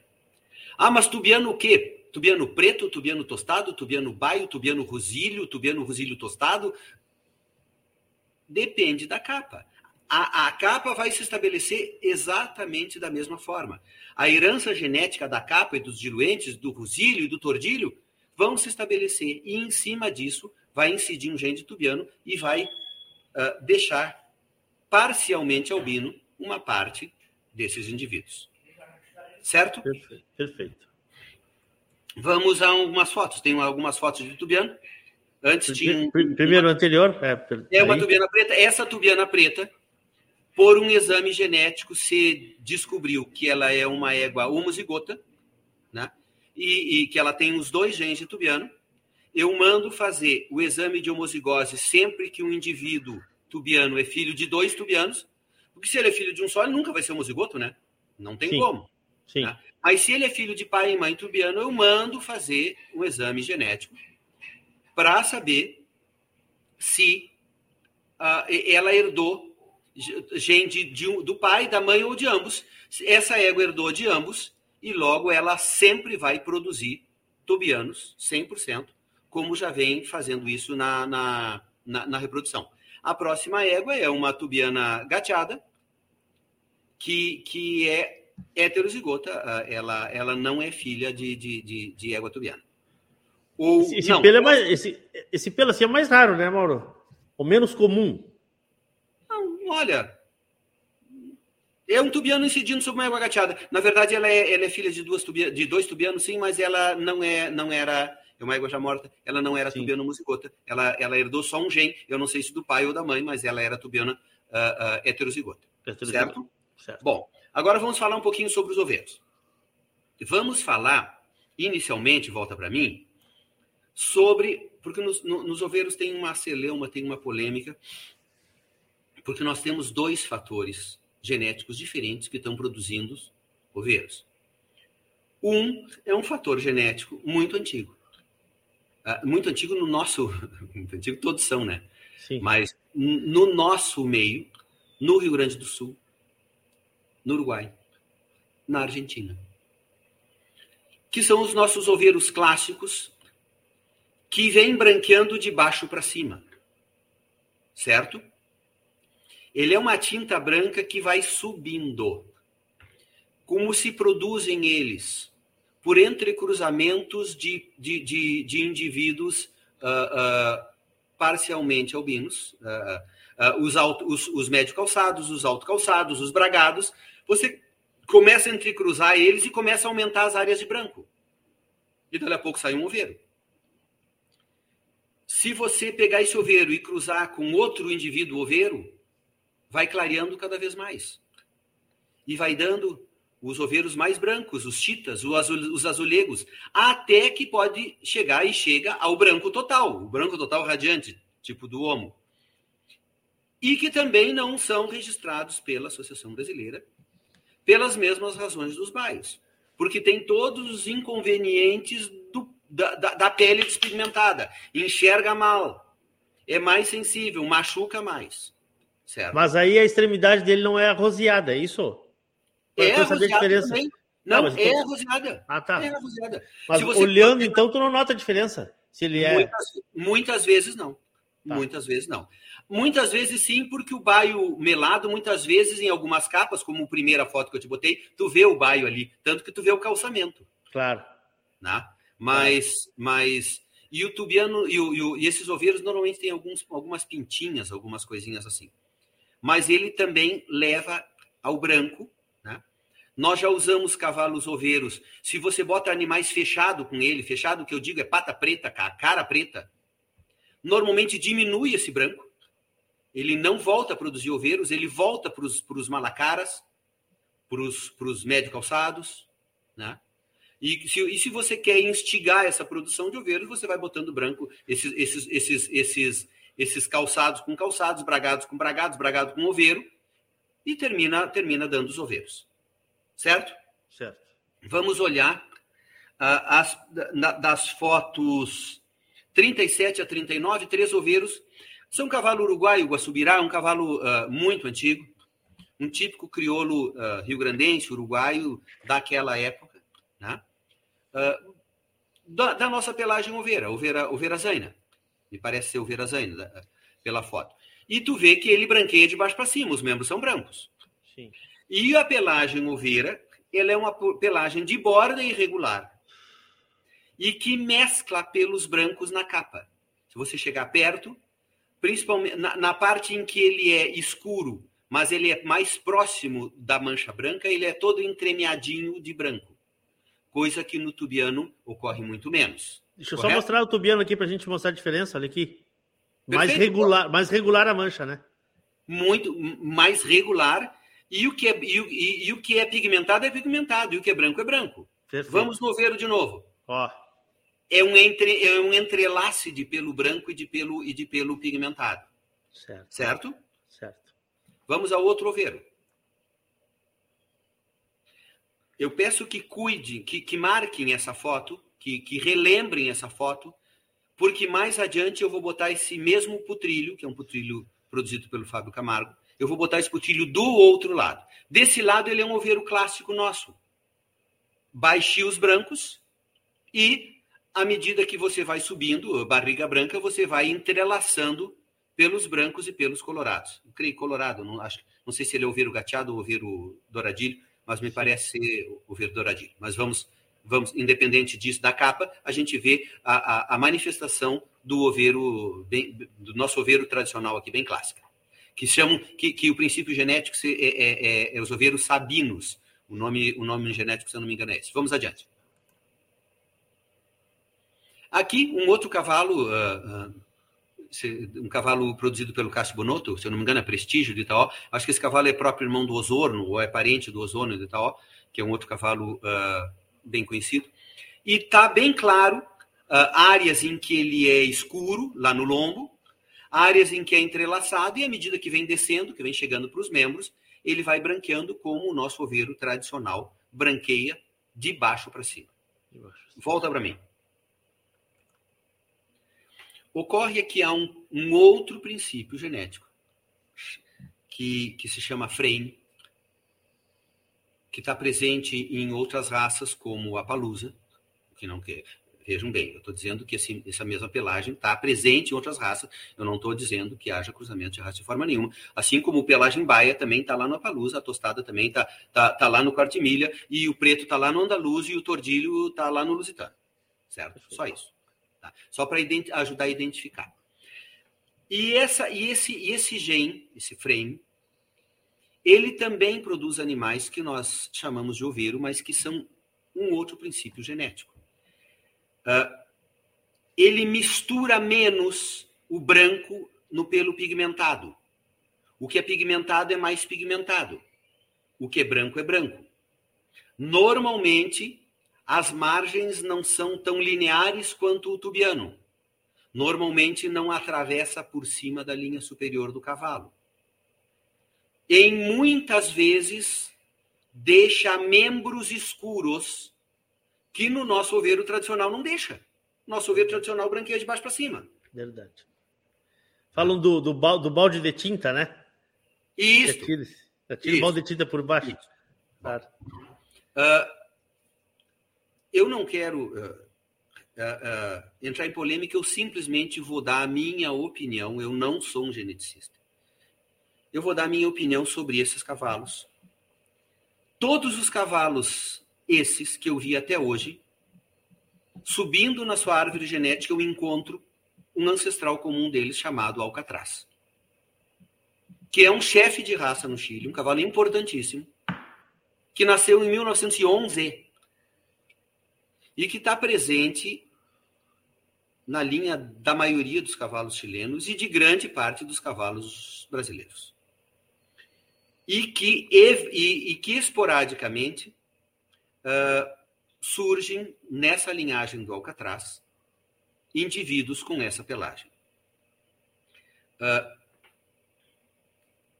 o, o, o, nosso indivíduo mais notável transmissor dessa pelagem é o Hércules do Purunã, que foi um cavalo importante, muito reproduzido, e que colocava essa pelagem.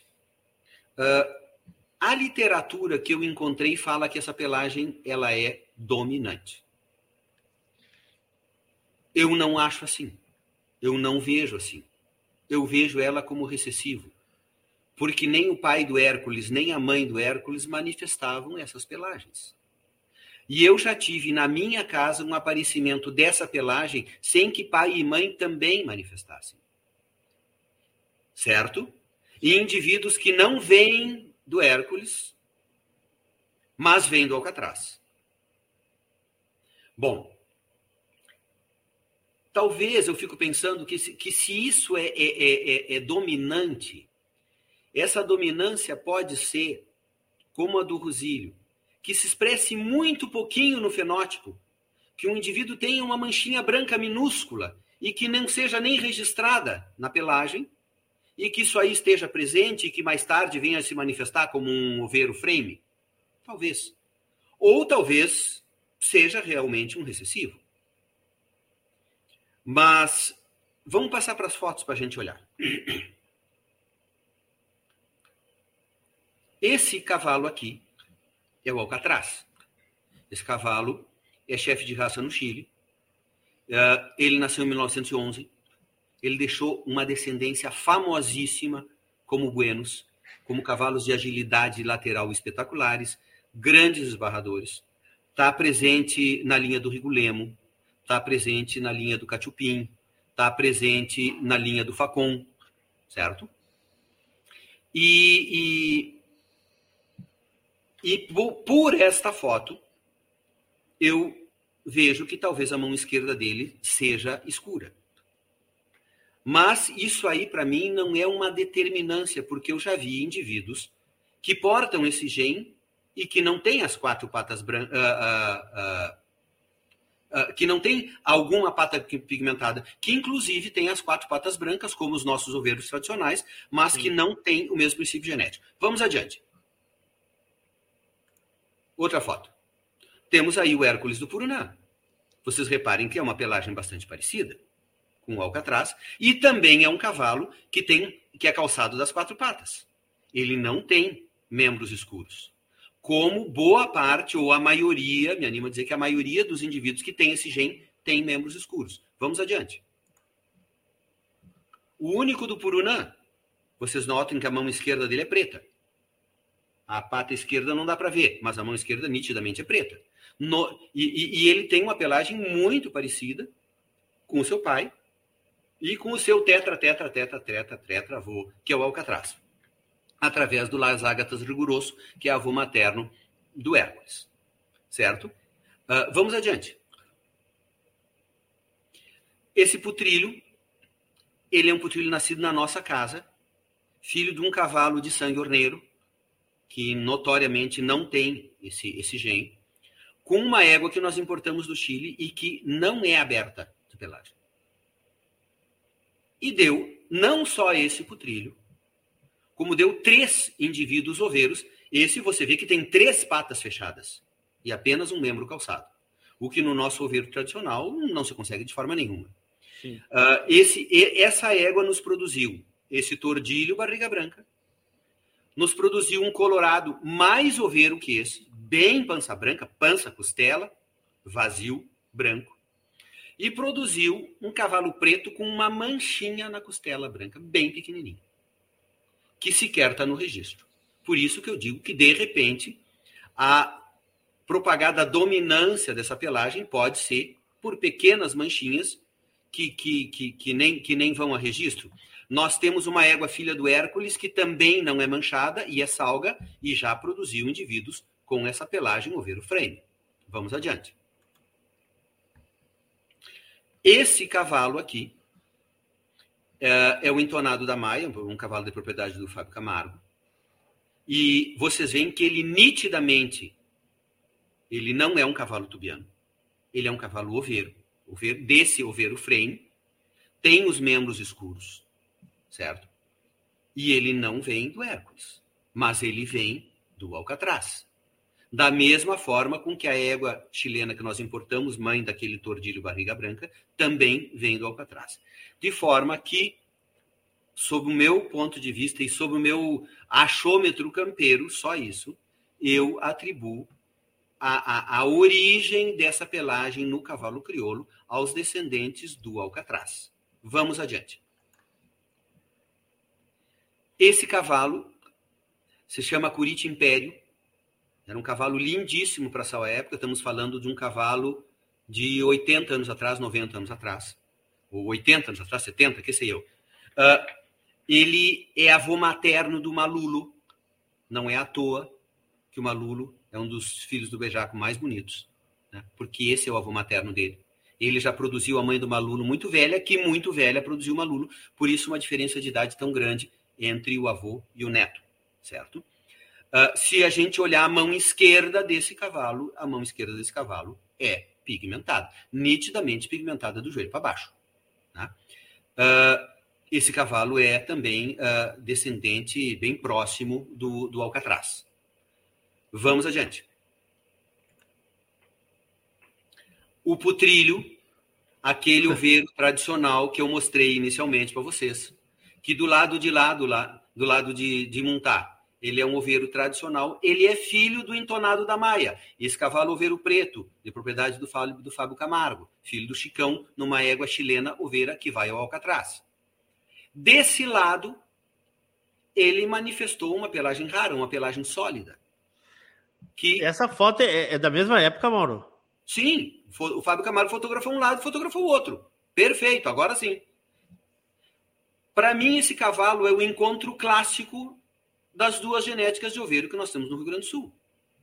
A gente que não quer que esse frame seja chamado de oveiro, porque acha que uma pelagem deve ter uma nomenclatura e uma genética. E outra genética deve ter outra nomenclatura. Tá bem? Eu não vou entrar no mérito dessa discussão. Eu só vou uh, uh, uh, dizer que são dois princípios genéticos diferentes, notoriamente diferentes, que convivem aqui na raça crioula e convivem também junto com os tubianos. E que, na produção de cavalos manchados, uh, esses, esses, essas, essas genéticas se estão entrelaçando. Os tubianos, os oveiros sabinos, os tradicionais, os, esses novos oveiros, os oveiros frame, e está dando uma michórnia de, de, de, cavalo pintado que eu uh, uh, não queria estar tá na pele dos técnicos, porque vai ficar muito difícil de resenhar e talvez a gente tenha que partir para análise genética para saber, afinal, que princípio genético tem esses animais. E, e até para uh, dar um nome na pelagem, né?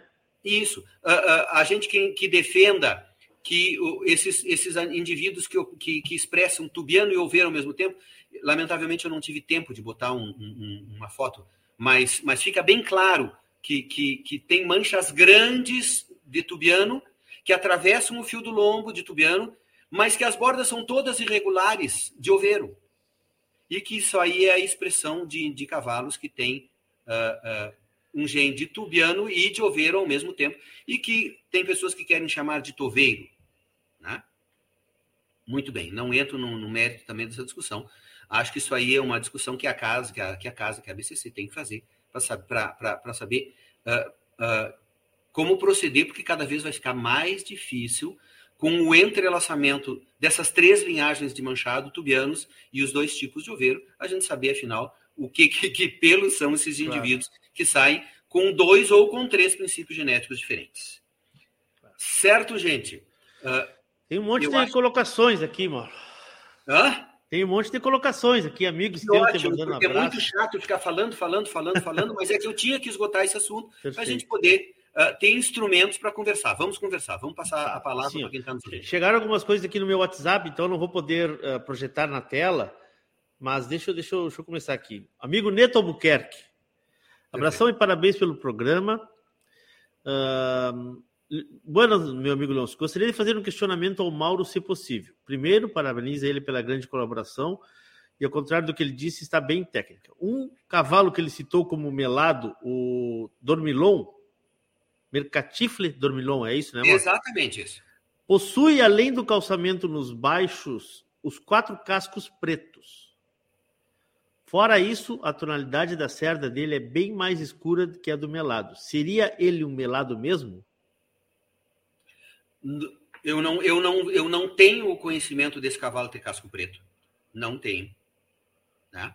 E, e, e, e, acho que aquela, aquela diferença de tonalidade entre o calçamento e o, e o, e o, e o baio claro dele não descaracteriza a, o melado. Eu acho que ele segue sendo melado, uh, embora se veja. Muitos melados a gente consegue ver o calçamento, consegue ver o malacara também. Agora, não tenho conhecimento dele ter, dele ter casco preto e estranho se tiver casco preto. A cor do, a cor do casco, ela, ela, a gente consegue falar um pouco sobre ela? De onde é que ela vem? Qual é a influência dela? Como é que Please, Pega alguém mais técnico que eu. Vou, claro, vou começar perfeito. a tochar. Leôncio, uma pergunta fantástica. O CRT Guapo, grande campeão da Expo Inter, era colorado e filho de dois tordilhos. Uma raridade, diz o Zé Ernesto.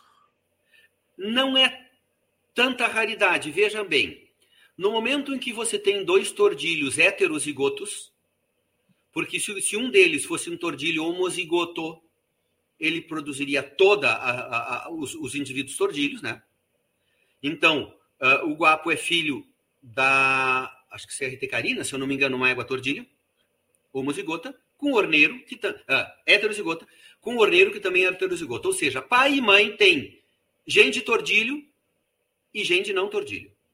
Quando você entrecruza, você vai tirar proporcionalmente 25% de tordilhos homozigotos. 50% de tordilhos heterozigotos. Um que veio o tordilho do pai, o outro que veio o tordilho da mãe. E 25% de não tordilhos. Ou seja, você cruza dois tordilhos heterozigotos, a cada quatro indivíduos, um não deve ser tordilho. E aí ele vai ser o quê? Aí vai depender das pelagens que estão embaixo da capa de tordilho. Claro. No caso do orneiro, qual é a capa que o orneiro tem embaixo da, do tordilho? A gente já sabe, porque um cavalo super reproduzido, ele tem capa de, de preto e de tostado. Porque o, o orneiro botava tostado, não botava? Se ele botava, tem gente tostado. Porque o tostado, para nascer, tem que ter um gene do pai e da mãe. O orneiro botava cavalos de capa preta. Inclusive cavalos de capa preta homozigotos na capa preta. Como, por exemplo, o BT Brasão do Junco, que não, que, que, que não produz indivíduos tostados, não produz indivíduos tostados. Assim como o seu filho, o, o 1569 do Brasão, o Piraí 1569 do Brasão, também não produzia indivíduos tostados. Então, uh, uh, o guapo é um, um, um, um, cavalo clássico que escapou do tordilho da mãe, escapou do tordilho do pai e foi buscar na base do pai e da mãe as suas pelagens. As suas né? pelagens. E, e, qual era a composição genética do guapo? Ele era preto, porque ele tinha a capa preta, se via na, na, na, no, na sua clina, na sua cola, nas suas patas. Ele era diluído pelo colorado, porque nitidamente ele é um colo colorado. E ele tinha o gene de tostado, porque ele imprimia muitos filhos tostados. Esse é um cavalo fácil da gente, da gente mapear geneticamente. O Diego chega uma pergunta aqui, talvez o ideal fosse ilustrar com as fotos que tu mandaste, Diego, mas eu vou repassar para o Mauro. Até onde vai Uh, até onde tu entendes que vai o limite do bragado e onde começa o oveiro? Uh, a pelagem, a nomenclatura, aí já era nomenclatura. Entendo, né? entendo. Uh, a nossa, a nossa, a nossa, a gente, o que eu sei, o que me, o que me parece, é que da metade da costela para baixo ele é bragado. Quando ele sobe da meia costela para cima, ele é oveiro. Ele é oveiro, perfeito. É, é, é uma, uma coisa campeira. Perfeito. boa, boa. Ilustre Mauro, gostaria de saber se te agrada uma pelagem específica, se tu dá alguma prioridade nesse sentido da tua manada ou a finalidade principal é morfologia, função. Aí foi, foi o que mais ou menos falaste no início, né? Qual a tua opinião Sim, pessoal? Não, não, não, não, não, não damos prioridade de pelagem, porque eu acho que tem tanta coisa para selecionar e é tão difícil conseguir um cavalo com excelência morfológica e funcional ao mesmo tempo que a pelagem é um detalhe, né? Então, uh, uh, se eu pudesse evitar determinar duas, duas ou três pelagens, eu evitaria. Prefiro não tordilhos, não tostados. Uh, mas é, mas, é, por gosto, é por gosto. Mas, mas simplesmente por isso. Por gosto, né? Ah, não, e também, e também assim, ó, vamos, vamos falar claramente. Há determinadas pelagens que vendem menos a raça. A raça crioula, eu estou falando. Sim. mas vendem menos por. É que parece, parece que vendem menos tipicidade, certo? Certo. Se você pegar um cavalo tostado e pintar ele de moro, embora ele seja o mesmo cavalo, parece que ele fica mais típico. Se você pegar um cavalo gateado e pintar ele de tordilho, ele é o mesmo cavalo e parece que nos dá uma impressão de tordilho. Então, ao julgar, a gente tem que ter muito cuidado com isso, para não se deixar influenciar por, por essa aparência de pelagem. Mas até que ponto a gente é imune à, à cor? É. Até que ponto a gente consegue deixar esse centro estético em casa? Eu acho que a gente não consegue, totalmente não consegue. Eu vi uma pesquisa há muitíssimos anos, num, num anuário da BCC, em que alguém, e me perdoa, eu vou contar o milagre, não vou contar o santo, mas, mas vou parabenizar o santo pela, pela, pela curiosidade pelo, e, pelo, e pela pesquisa, que ele fez a média morfológica de todos os filhos do orneiro, tordilhos e não tordilhos no freio de ouro. Certo? Por, e os não tordilhos tinham 0,3 pontos a mais de morfologia que os tordilhos. Que geneticamente não tem a mínimo sentido, não tem por que os tordilhos do orneiro serem mais feios que os não tordilhos produzidos pelo orneiro. Eu atribuo isso à aparência de menor tipicidade que a pelagem tordilha causa. Me mesmo parece... vindo do principal cavalo da raça, né? Sim, e mesmo tendo tordilhos lindíssimos.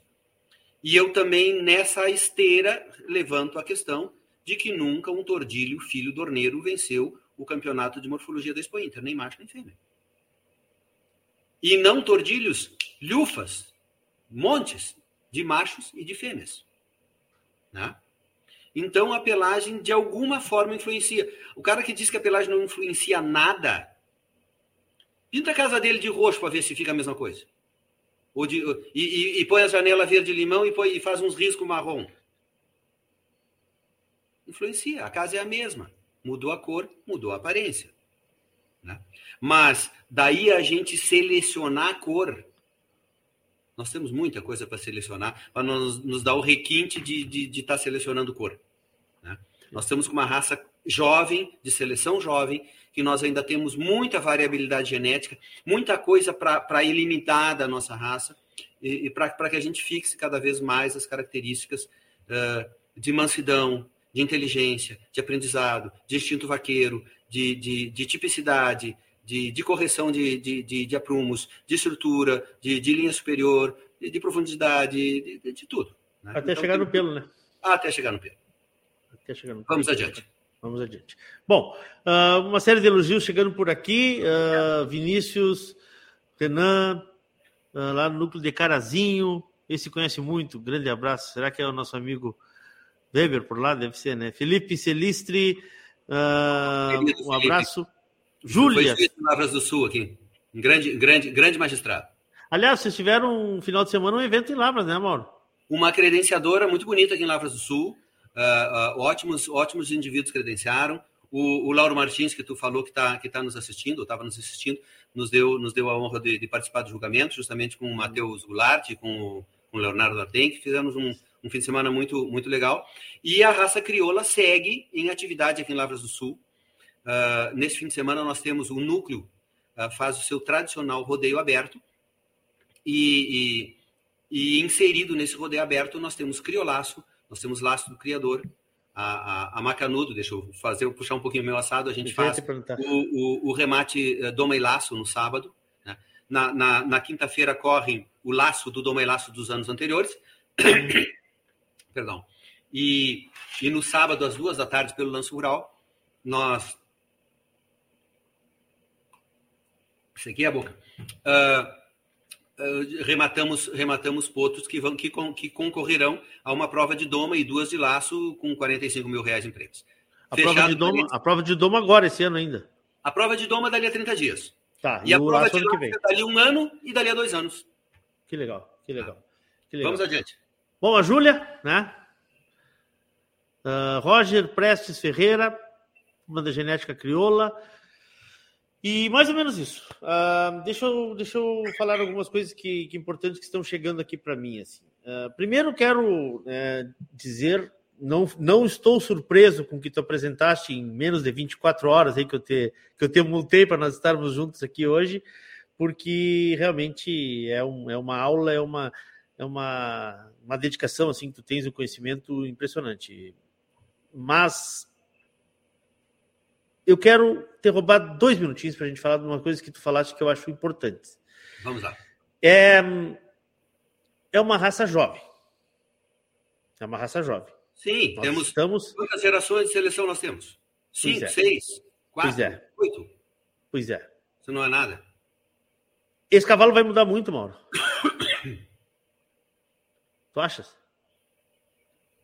Porque nós já temos um excelente cavalo. Se nós, se nós falarmos só de fenótipo, como tu mostraste os cavalos antigos, que tu sempre isso aqui é um cavalo antigo, a gente vê uma evolução, né? Em, em beleza, né? Em mansidão, em, enfim. Será que nós temos muito mais para correr? Temos. Temos muito. Uh, eu acho que não tanto. Acho, acho que nós já percorremos mais da metade do caminho entre o cavalo crioulo que nós fomos buscar nas, nas, na seleção natural, vamos dizer assim, Sim. nos livros bases, Sim. até o cavalo de hoje, nós percorremos mais da metade do caminho que nós, que nós tínhamos para percorrer. Mas nós ainda temos muita variedabilidade genética. Por essa pouca, por, por essa, eh, por essa, essa, essas poucas gerações de seleção nós ainda produzimos muitos indivíduos muito longe dos cavalos que a gente procura produzir. Por quê? Porque a nossa raça geneticamente é jovem. Não se repete muito isso que quer dizer? Isso, ah, isso, isso. Boa, boa. Isso. Vai se repetir então, mais seguido, então, no futuro. Então, à medida que nós seguirmos com, com, com bons padrões seletivos, né, buscando sempre o cavalo completo, que foi o que fez nós trocarmos de patamar, Verdade. nós vamos uh, atingir muito mais vezes esses cavalos que nós buscamos. E muito menos vezes buscar indivíduos que a gente diz, puxa, não gostaria de ter produzido esse indivíduo. De onde é que saiu esse bicho? Saiu porque nós ainda temos pouca consistência genética na maior parte dos nossos indivíduos. Então, acho que aí vai estar o grande progresso. Que na padronização de qualidade que nós vamos conseguir imprimir a cada geração que passa. Né? O que não quer dizer que a nossa ponta também não vai evoluir, vai. A gente acha que não, mas de cada 10 anos você assiste os, os, os, as provas de 10 anos atrás e a gente diz, meu Deus, já subimos mais um degrau. e mais outro, e mais outro degrau e vamos seguir subindo. Acho que os degraus vão ser cada vez menores. Você não tem tanto e tão rápido para progredir como você partindo da, dos, dos, dos, cavalos crioulos dos nossos livros bases para o nosso dia de hoje. Vamos dar um exemplo. A Macanudo tem quantos anos de criação? 40. 40. Era outro cavalo, né? O outro cavalo. Vocês viram o primeiro reprodutor que nós usamos, que eu estava montado ali, que era um cavalo de sangue tradicional, de sangue predominante uh, cinco salsos, tinha 1,48m, era um cavalo mais quadrado, uh, uh, era um cavalo mais estreito. Né? hoje em dia, esse biotipo já foi superado há muito tempo. Né? Claro. mas, mas falando em raça, nós ainda temos muita heterozigose, nós ainda produzimos muitos animais muito distantes daquilo que a gente busca. E à medida que a gente for selecionando bem, nós vamos tirando esses genes indesejáveis da raça. O que, que é o selecionando bem, na minha opinião, no meu, no meu achômetro? É a seleção completa. Por que, que nós mudamos de patamar? Quem mudou o cavalo crioulo de patamar? A seleção morfofuncional. Não tem dúvida disso. Por que, que o cavalo chileno foi tão importante para acelerar esse processo de seleção morfofuncional? Porque ele já tinha começado antes. Porque lá no Chile, há 100 anos atrás, já tinha exposição morfológica, já tinha movimento à renda e já tinha as medialunas. Em três provas separadas. Mas se você juntar essas três provas, nós temos todos os fundamentos do freio de ouro. Então, quando esses cavalos oriundos dessa seleção mais completa do Chile chegaram aqui na década de 70, eles estavam mais adiantados em muitos aspectos de aprendizado, de mansidão, de inteligência, de movimentos curtos.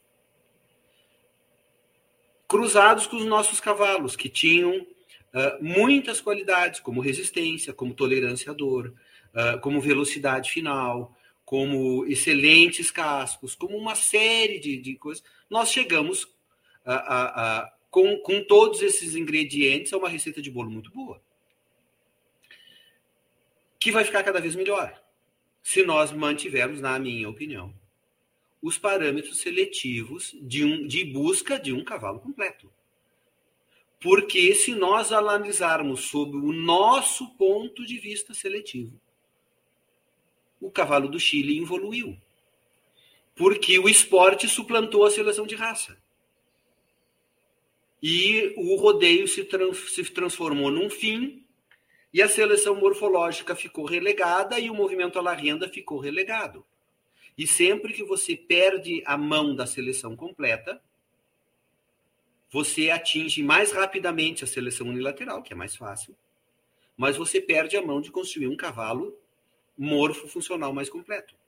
Então, enquanto as bases, falando bem claramente, enquanto as bases morfofuncionais do freio de ouro estiverem mantidas, eu não tenho medo da seleção do nosso cavalo, nós vamos evoluir cada vez mais. Uh, apenas a gente tem que entender o que que dentro da raça são provas esportivas, né? E o que que são as três provas eh, seletivas de raça e que têm que ser uh, tidas ah, como provas seletivas acima do seu caráter esportivo, que também é muito bonito. Perfeito. É, falasse uma coisa que eu acho que eu acho é, emblemática, assim, emblemática, assim. Nós, talvez no, no futuro, claro, vamos pegar, vamos pegar só um ponto como exemplo, a, a morfologia. Se pegarmos a morfologia do freio, uh, de 7 para baixo, agora é muito menos do que de 7 para cima, né? Embora estejamos falando de um, de um item só. Mas acho que já é um exemplo de evolução, óbvia, né? É um exemplo de evolução Não, óbvia. Mas você pode pegar qualquer item do freio de ouro. Você pega Sim. as andaduras que se faz hoje, mas que é se faziam 30 anos atrás, são muito melhores. A figura é muito melhor. O giro e as esbarradas são muito melhores. Claro. Então, nós evoluímos em todos os critérios seletivos do freio de ouro muito, muito. Talvez no futuro, então, a gente tenha menos animais de exceção e seja mais comum ter animais com, com a régua lá em cima. É isso, né? Ou os indivíduos de exceção nosso, de hoje, possam ser os indivíduos da régua de cima de, daqui mais adiante. Que a gente consiga essa excelência morfofuncional que a gente encontra em determinados cavalos, que a gente ache mais facilmente isso. Mais facilmente isso. isso. Né? Por quê? Porque uh, através da padronização genética, né, do, de, de, critérios seletivos bem estabelecidos, a gente vai diminuir essa variabilidade que nós temos e vai, vai, vai diminuir esses indivíduos raros, indesejáveis, que de vez em quando a gente produz, todo mundo produz, e vai aumentar os indivíduos desejáveis, os indivíduos com excelência morfofuncional. Não podemos perder o foco, né? Isso é o mais importante, né? Não, não podemos, não podemos mas, mas, a raça é muito consciente disso. A raça, a raça viu tudo que, o, tudo que progrediu até hoje, né? E, e, esse é o maior patrimônio da raça crioula. Essa, esse, essa progressão que nós fizemos em todos os aspectos em busca de um cavalo de sela que hoje é consagrado mundialmente e que ele é tão bom que a gente troca de esporte ele e troca de modalidade ele, e ele vem e vai lá e confirma e ele vai lá e disputa com outras raças que se dedicaram a, a, a essa seleção por muito mais tempo e a gente disputa as cabeceiras Exato. com eles porque nós temos um cavalo equilibrado de morfologia e função e esse cavalo equilibrado de morfologia e função cumpre todas as tarefas de um cavalo de sela com excelência. Que maravilha. Abraço a turma das redes aí também que realizaram um grande evento final de semana no Paraná lá, né? Muita gente nos acompanhando, e o Rubens nos ouvindo aí, muita gente mandando mensagem. Mauro Ferreira, te agradeço mais uma vez, meu amigo. Uh, gostaria que tu encerrasse aí falando, né? E, bom, já disse que lá no início que tu és um habitué, né? da radiosul.net diariamente. Algum, algum, não tem um dia que te garanto que não rode alguma coisa que tu produziste aí com excelência, com, com, com, a maestria que tens como poeta, como compositor. E também aqui no programa Cavalo Pelo Debate nós temos várias passagens importantes, assim, que agora, se nós tivéssemos na época, agora, agora tudo são os cortes, né, Mauro? Fazem os cortes para botar nas Sim. redes sociais, né? Se nós tivéssemos naquela época os vídeos, acho que nós teríamos um material riquíssimo. Muito obrigado, meu amigo. Obrigado, ah, não, obrigado eu... mesmo. Eu que agradeço, Leôncio, o prestígio que vocês sempre estão dando para minhas canções aí, e, e, e, e também o convite para estar tá falando, para estar, tá, tá trocando ideias aqui, uh, sempre ressaltando que são as minhas ideias, os meus posicionamentos. Uh, uh, disso que eu falei aqui, cada um vai buscar aquilo que lhe serve, aquilo que não lhe serve. Né?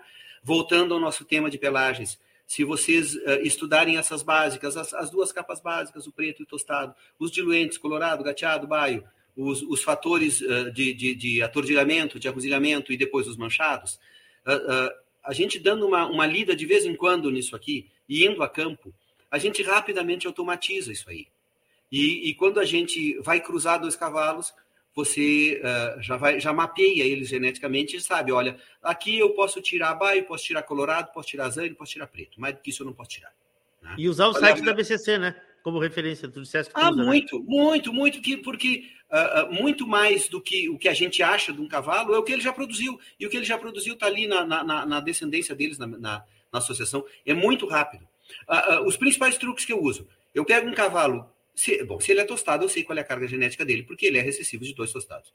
Mas esses cavalos que não são tostados, são pretos, são zanes, são colorados, são douradilhos, uh, uh, são cateados, são baios, eu quero saber qual é a capa dele, eu entro na BCC e vejo se ele já produziu. Tostado, cateado ruivo, baio ruano olho 30, 40 uh, produtos dele, não produziu nenhum tostado, nenhum gateado ruivo, nenhum bairroano, esse cavalo é preto, preto, a capa é preta. Ele nunca na vida vai produzir um tostado, um gateado ruivo ou bairroano. Então eu uso esse cavalo com tranquilidade em cima das tostadas. Ele nunca vai, ele, ele vai matar aquelas tostadas ali. Poderá surgir na outra geração, mas na primeira não sai nenhum. Sim. Entende? O que, que, que, é o, o, o, o maior que o, que, o, que o Lauro produziu? Lá uh, que, o, que, o, que o André produziu. Uh, é um cavalo filho de uma água tostada, mas botaram um hermoço que não tem gene tostado. Certo? É. Né? Ah, da onde vem o gene colorado do, do Guanasta Maior? Só pode ser da mãe, que está encoberta no tostado. O gene colorado não se expressa no tostado. Se o hermoso tivesse gene tostado, não era amor, era rosílio. Era rosílio colorado. Então, então, então todos esses, esses, esses truques assim vão surgindo naturalmente na conversa da gente. A gente isso já faz parte da nossa conversa cotidiana uh, no automático, vamos dizer assim. E, e, qualquer um que dê uma estudada nisso aí põe isso aí no automático também. Um grande prazer falar com todos, um, um, um orgulho a audiência de tanta gente legal que, que, que você citou aí. E, e, e, um grande abraço para todos aí. Boa noite. Obrigado, Mauro. Obrigado. Boa noite, boa noite, boa noite. Bom, uh, agradecer mais uma vez aqui o Mauro Ferreira, que gentilmente nos ofereceu aí duas horas do seu tempo, fora todo o preparo né, que ele teve para montar essa palestra aí sobre pelagens e a sinceridade né, de dizer que é um homem conhecedor das coisas de campo e por estudo, né, pela, pelo, pelo dia a dia de estar ali. Esse programa ele está disponível, né, como todos os outros da série, no nosso canal do YouTube. Ele vai virar um programa de áudio, um podcast que está na moda agora falar, Claro que um pouco prejudicado, porque o que ilustra nossa conversa são as imagens, mas ele vai estar nas nossas plataformas de áudio, no Spotify, no SoundCloud, no teu agregador favorito de podcasts aí, e o link do programa, link tanto do, dos áudios quanto do, do, do YouTube, amanhã a gente começa a divulgar também nas nossas plataformas. Nós voltamos terça-feira que vem, terça-feira que vem. Em nome de Parceria Leilões, em nome de Porto Martins Crioulos, Terra Sol Toyota, Tim Donadel, Assessoria Equina, em nome da Central de Reprodução Chimite Gonzalez, da Fazenda Sarandilha, Cabanha Três Taipas e a parceria de sempre com JG Martinho, mago das fotografias.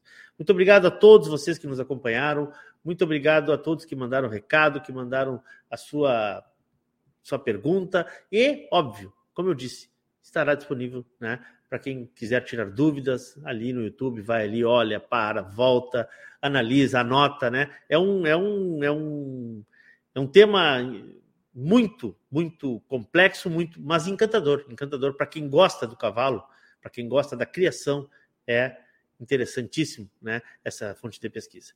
Eu volto terça-feira que vem, se Deus quiser e Ele há de querer, hein? Beijo no coração de todos. Queiram bem, não custa nada. Muito boa noite. Fui. Obrigado. Até a próxima. Atenção, núcleos de todo o Brasil. Agora a Radiosul.net e o programa Cavalo Crioulo em Debate vão te ajudar a transmitir o teu evento com imagens ao vivo para todos os apaixonados pelo cavalo crioulo. Provas de 21 dias, exposições incentivo, credenciadoras ao freio de ouro freio jovem, proprietário e muito mais. Dê visibilidade e alcance ao teu evento, aumente a captação de recursos e garanta uma transmissão de qualidade com apresentação, comentários, notas em tempo real e atualização constante de ranking parcial. Quer mostrar o cavalo crioulo para o mundo?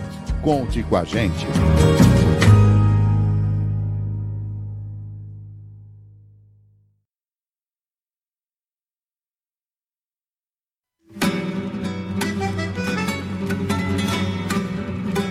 Radiosul.net apresentou o programa Cavalo Crioulo em Debate.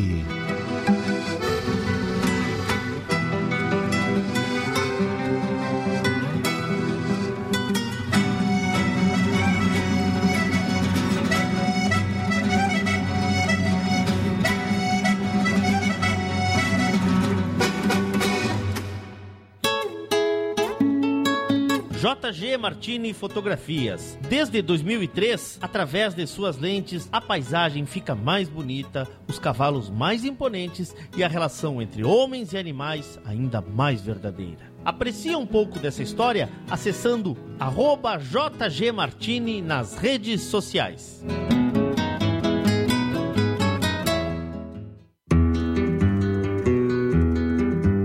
A vida é feita de fases e etapas e nossos cavalos crioulos nos ensinam a esperar. Esperar o tempo certo, esperar o momento chegar. E ele chegou. A mesma base, a mesma filosofia, a mesma genética, mas com um novo rumo. Lauro Martins e família apresentam Porto Martins Crioulos.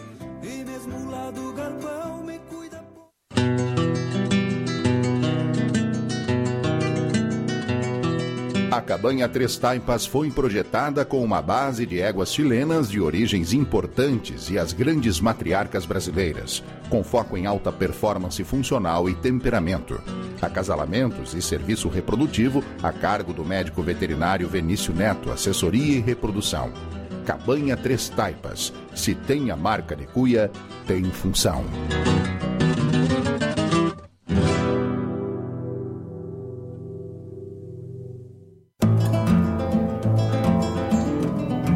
Central de Reprodução Chimite Gonzales, na vanguarda dos serviços de biotecnologia da reprodução há mais de 10 anos. Congelamento de sêmen e embriões, transferência de embriões, sexagem, habilitação para exportação de material genético e o que há de mais moderno na área da reprodução de equinos. Acompanhe nosso Instagram, Central Underline Chimite Gonzales. Central de Reprodução Chimite Gonzales.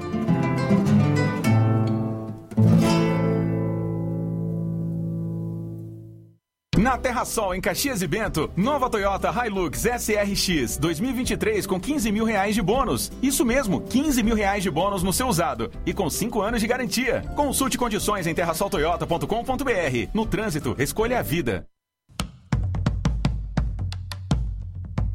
Fazenda Sarandi, há seis décadas desenvolvendo o agronegócio em São Lourenço do Sul e região, com excelência no cultivo de arroz, soja, milho, na criação de gado angus e do cavalo crioulo. Fazenda Sarandi, qualidade a gente faz aqui.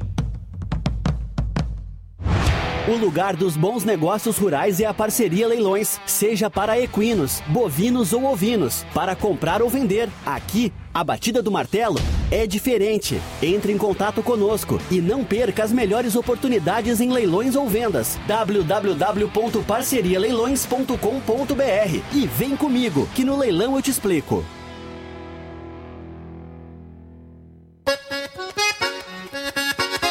Rio Bonito convida para o Redomão Amigos 2023, de 20 a 23 de abril, mais de 30 mil reais em prêmios e premiação em dobro para a marca Rio Bonito. Leilão Redomão, dia 1 de março. Paralelo ao Redomão Amigos, o Núcleo Caminho das Tropas convida para as etapas do freio jovem e do freio do proprietário. Informações pelo 41 99972 1888 ou 429 8846 6041 ou nas redes sociais da Rio Bonito. Redomão Amigos Jogos 2023, de 20 a 23 de abril, na Cabanha Rio Bonito. Te esperamos por lá!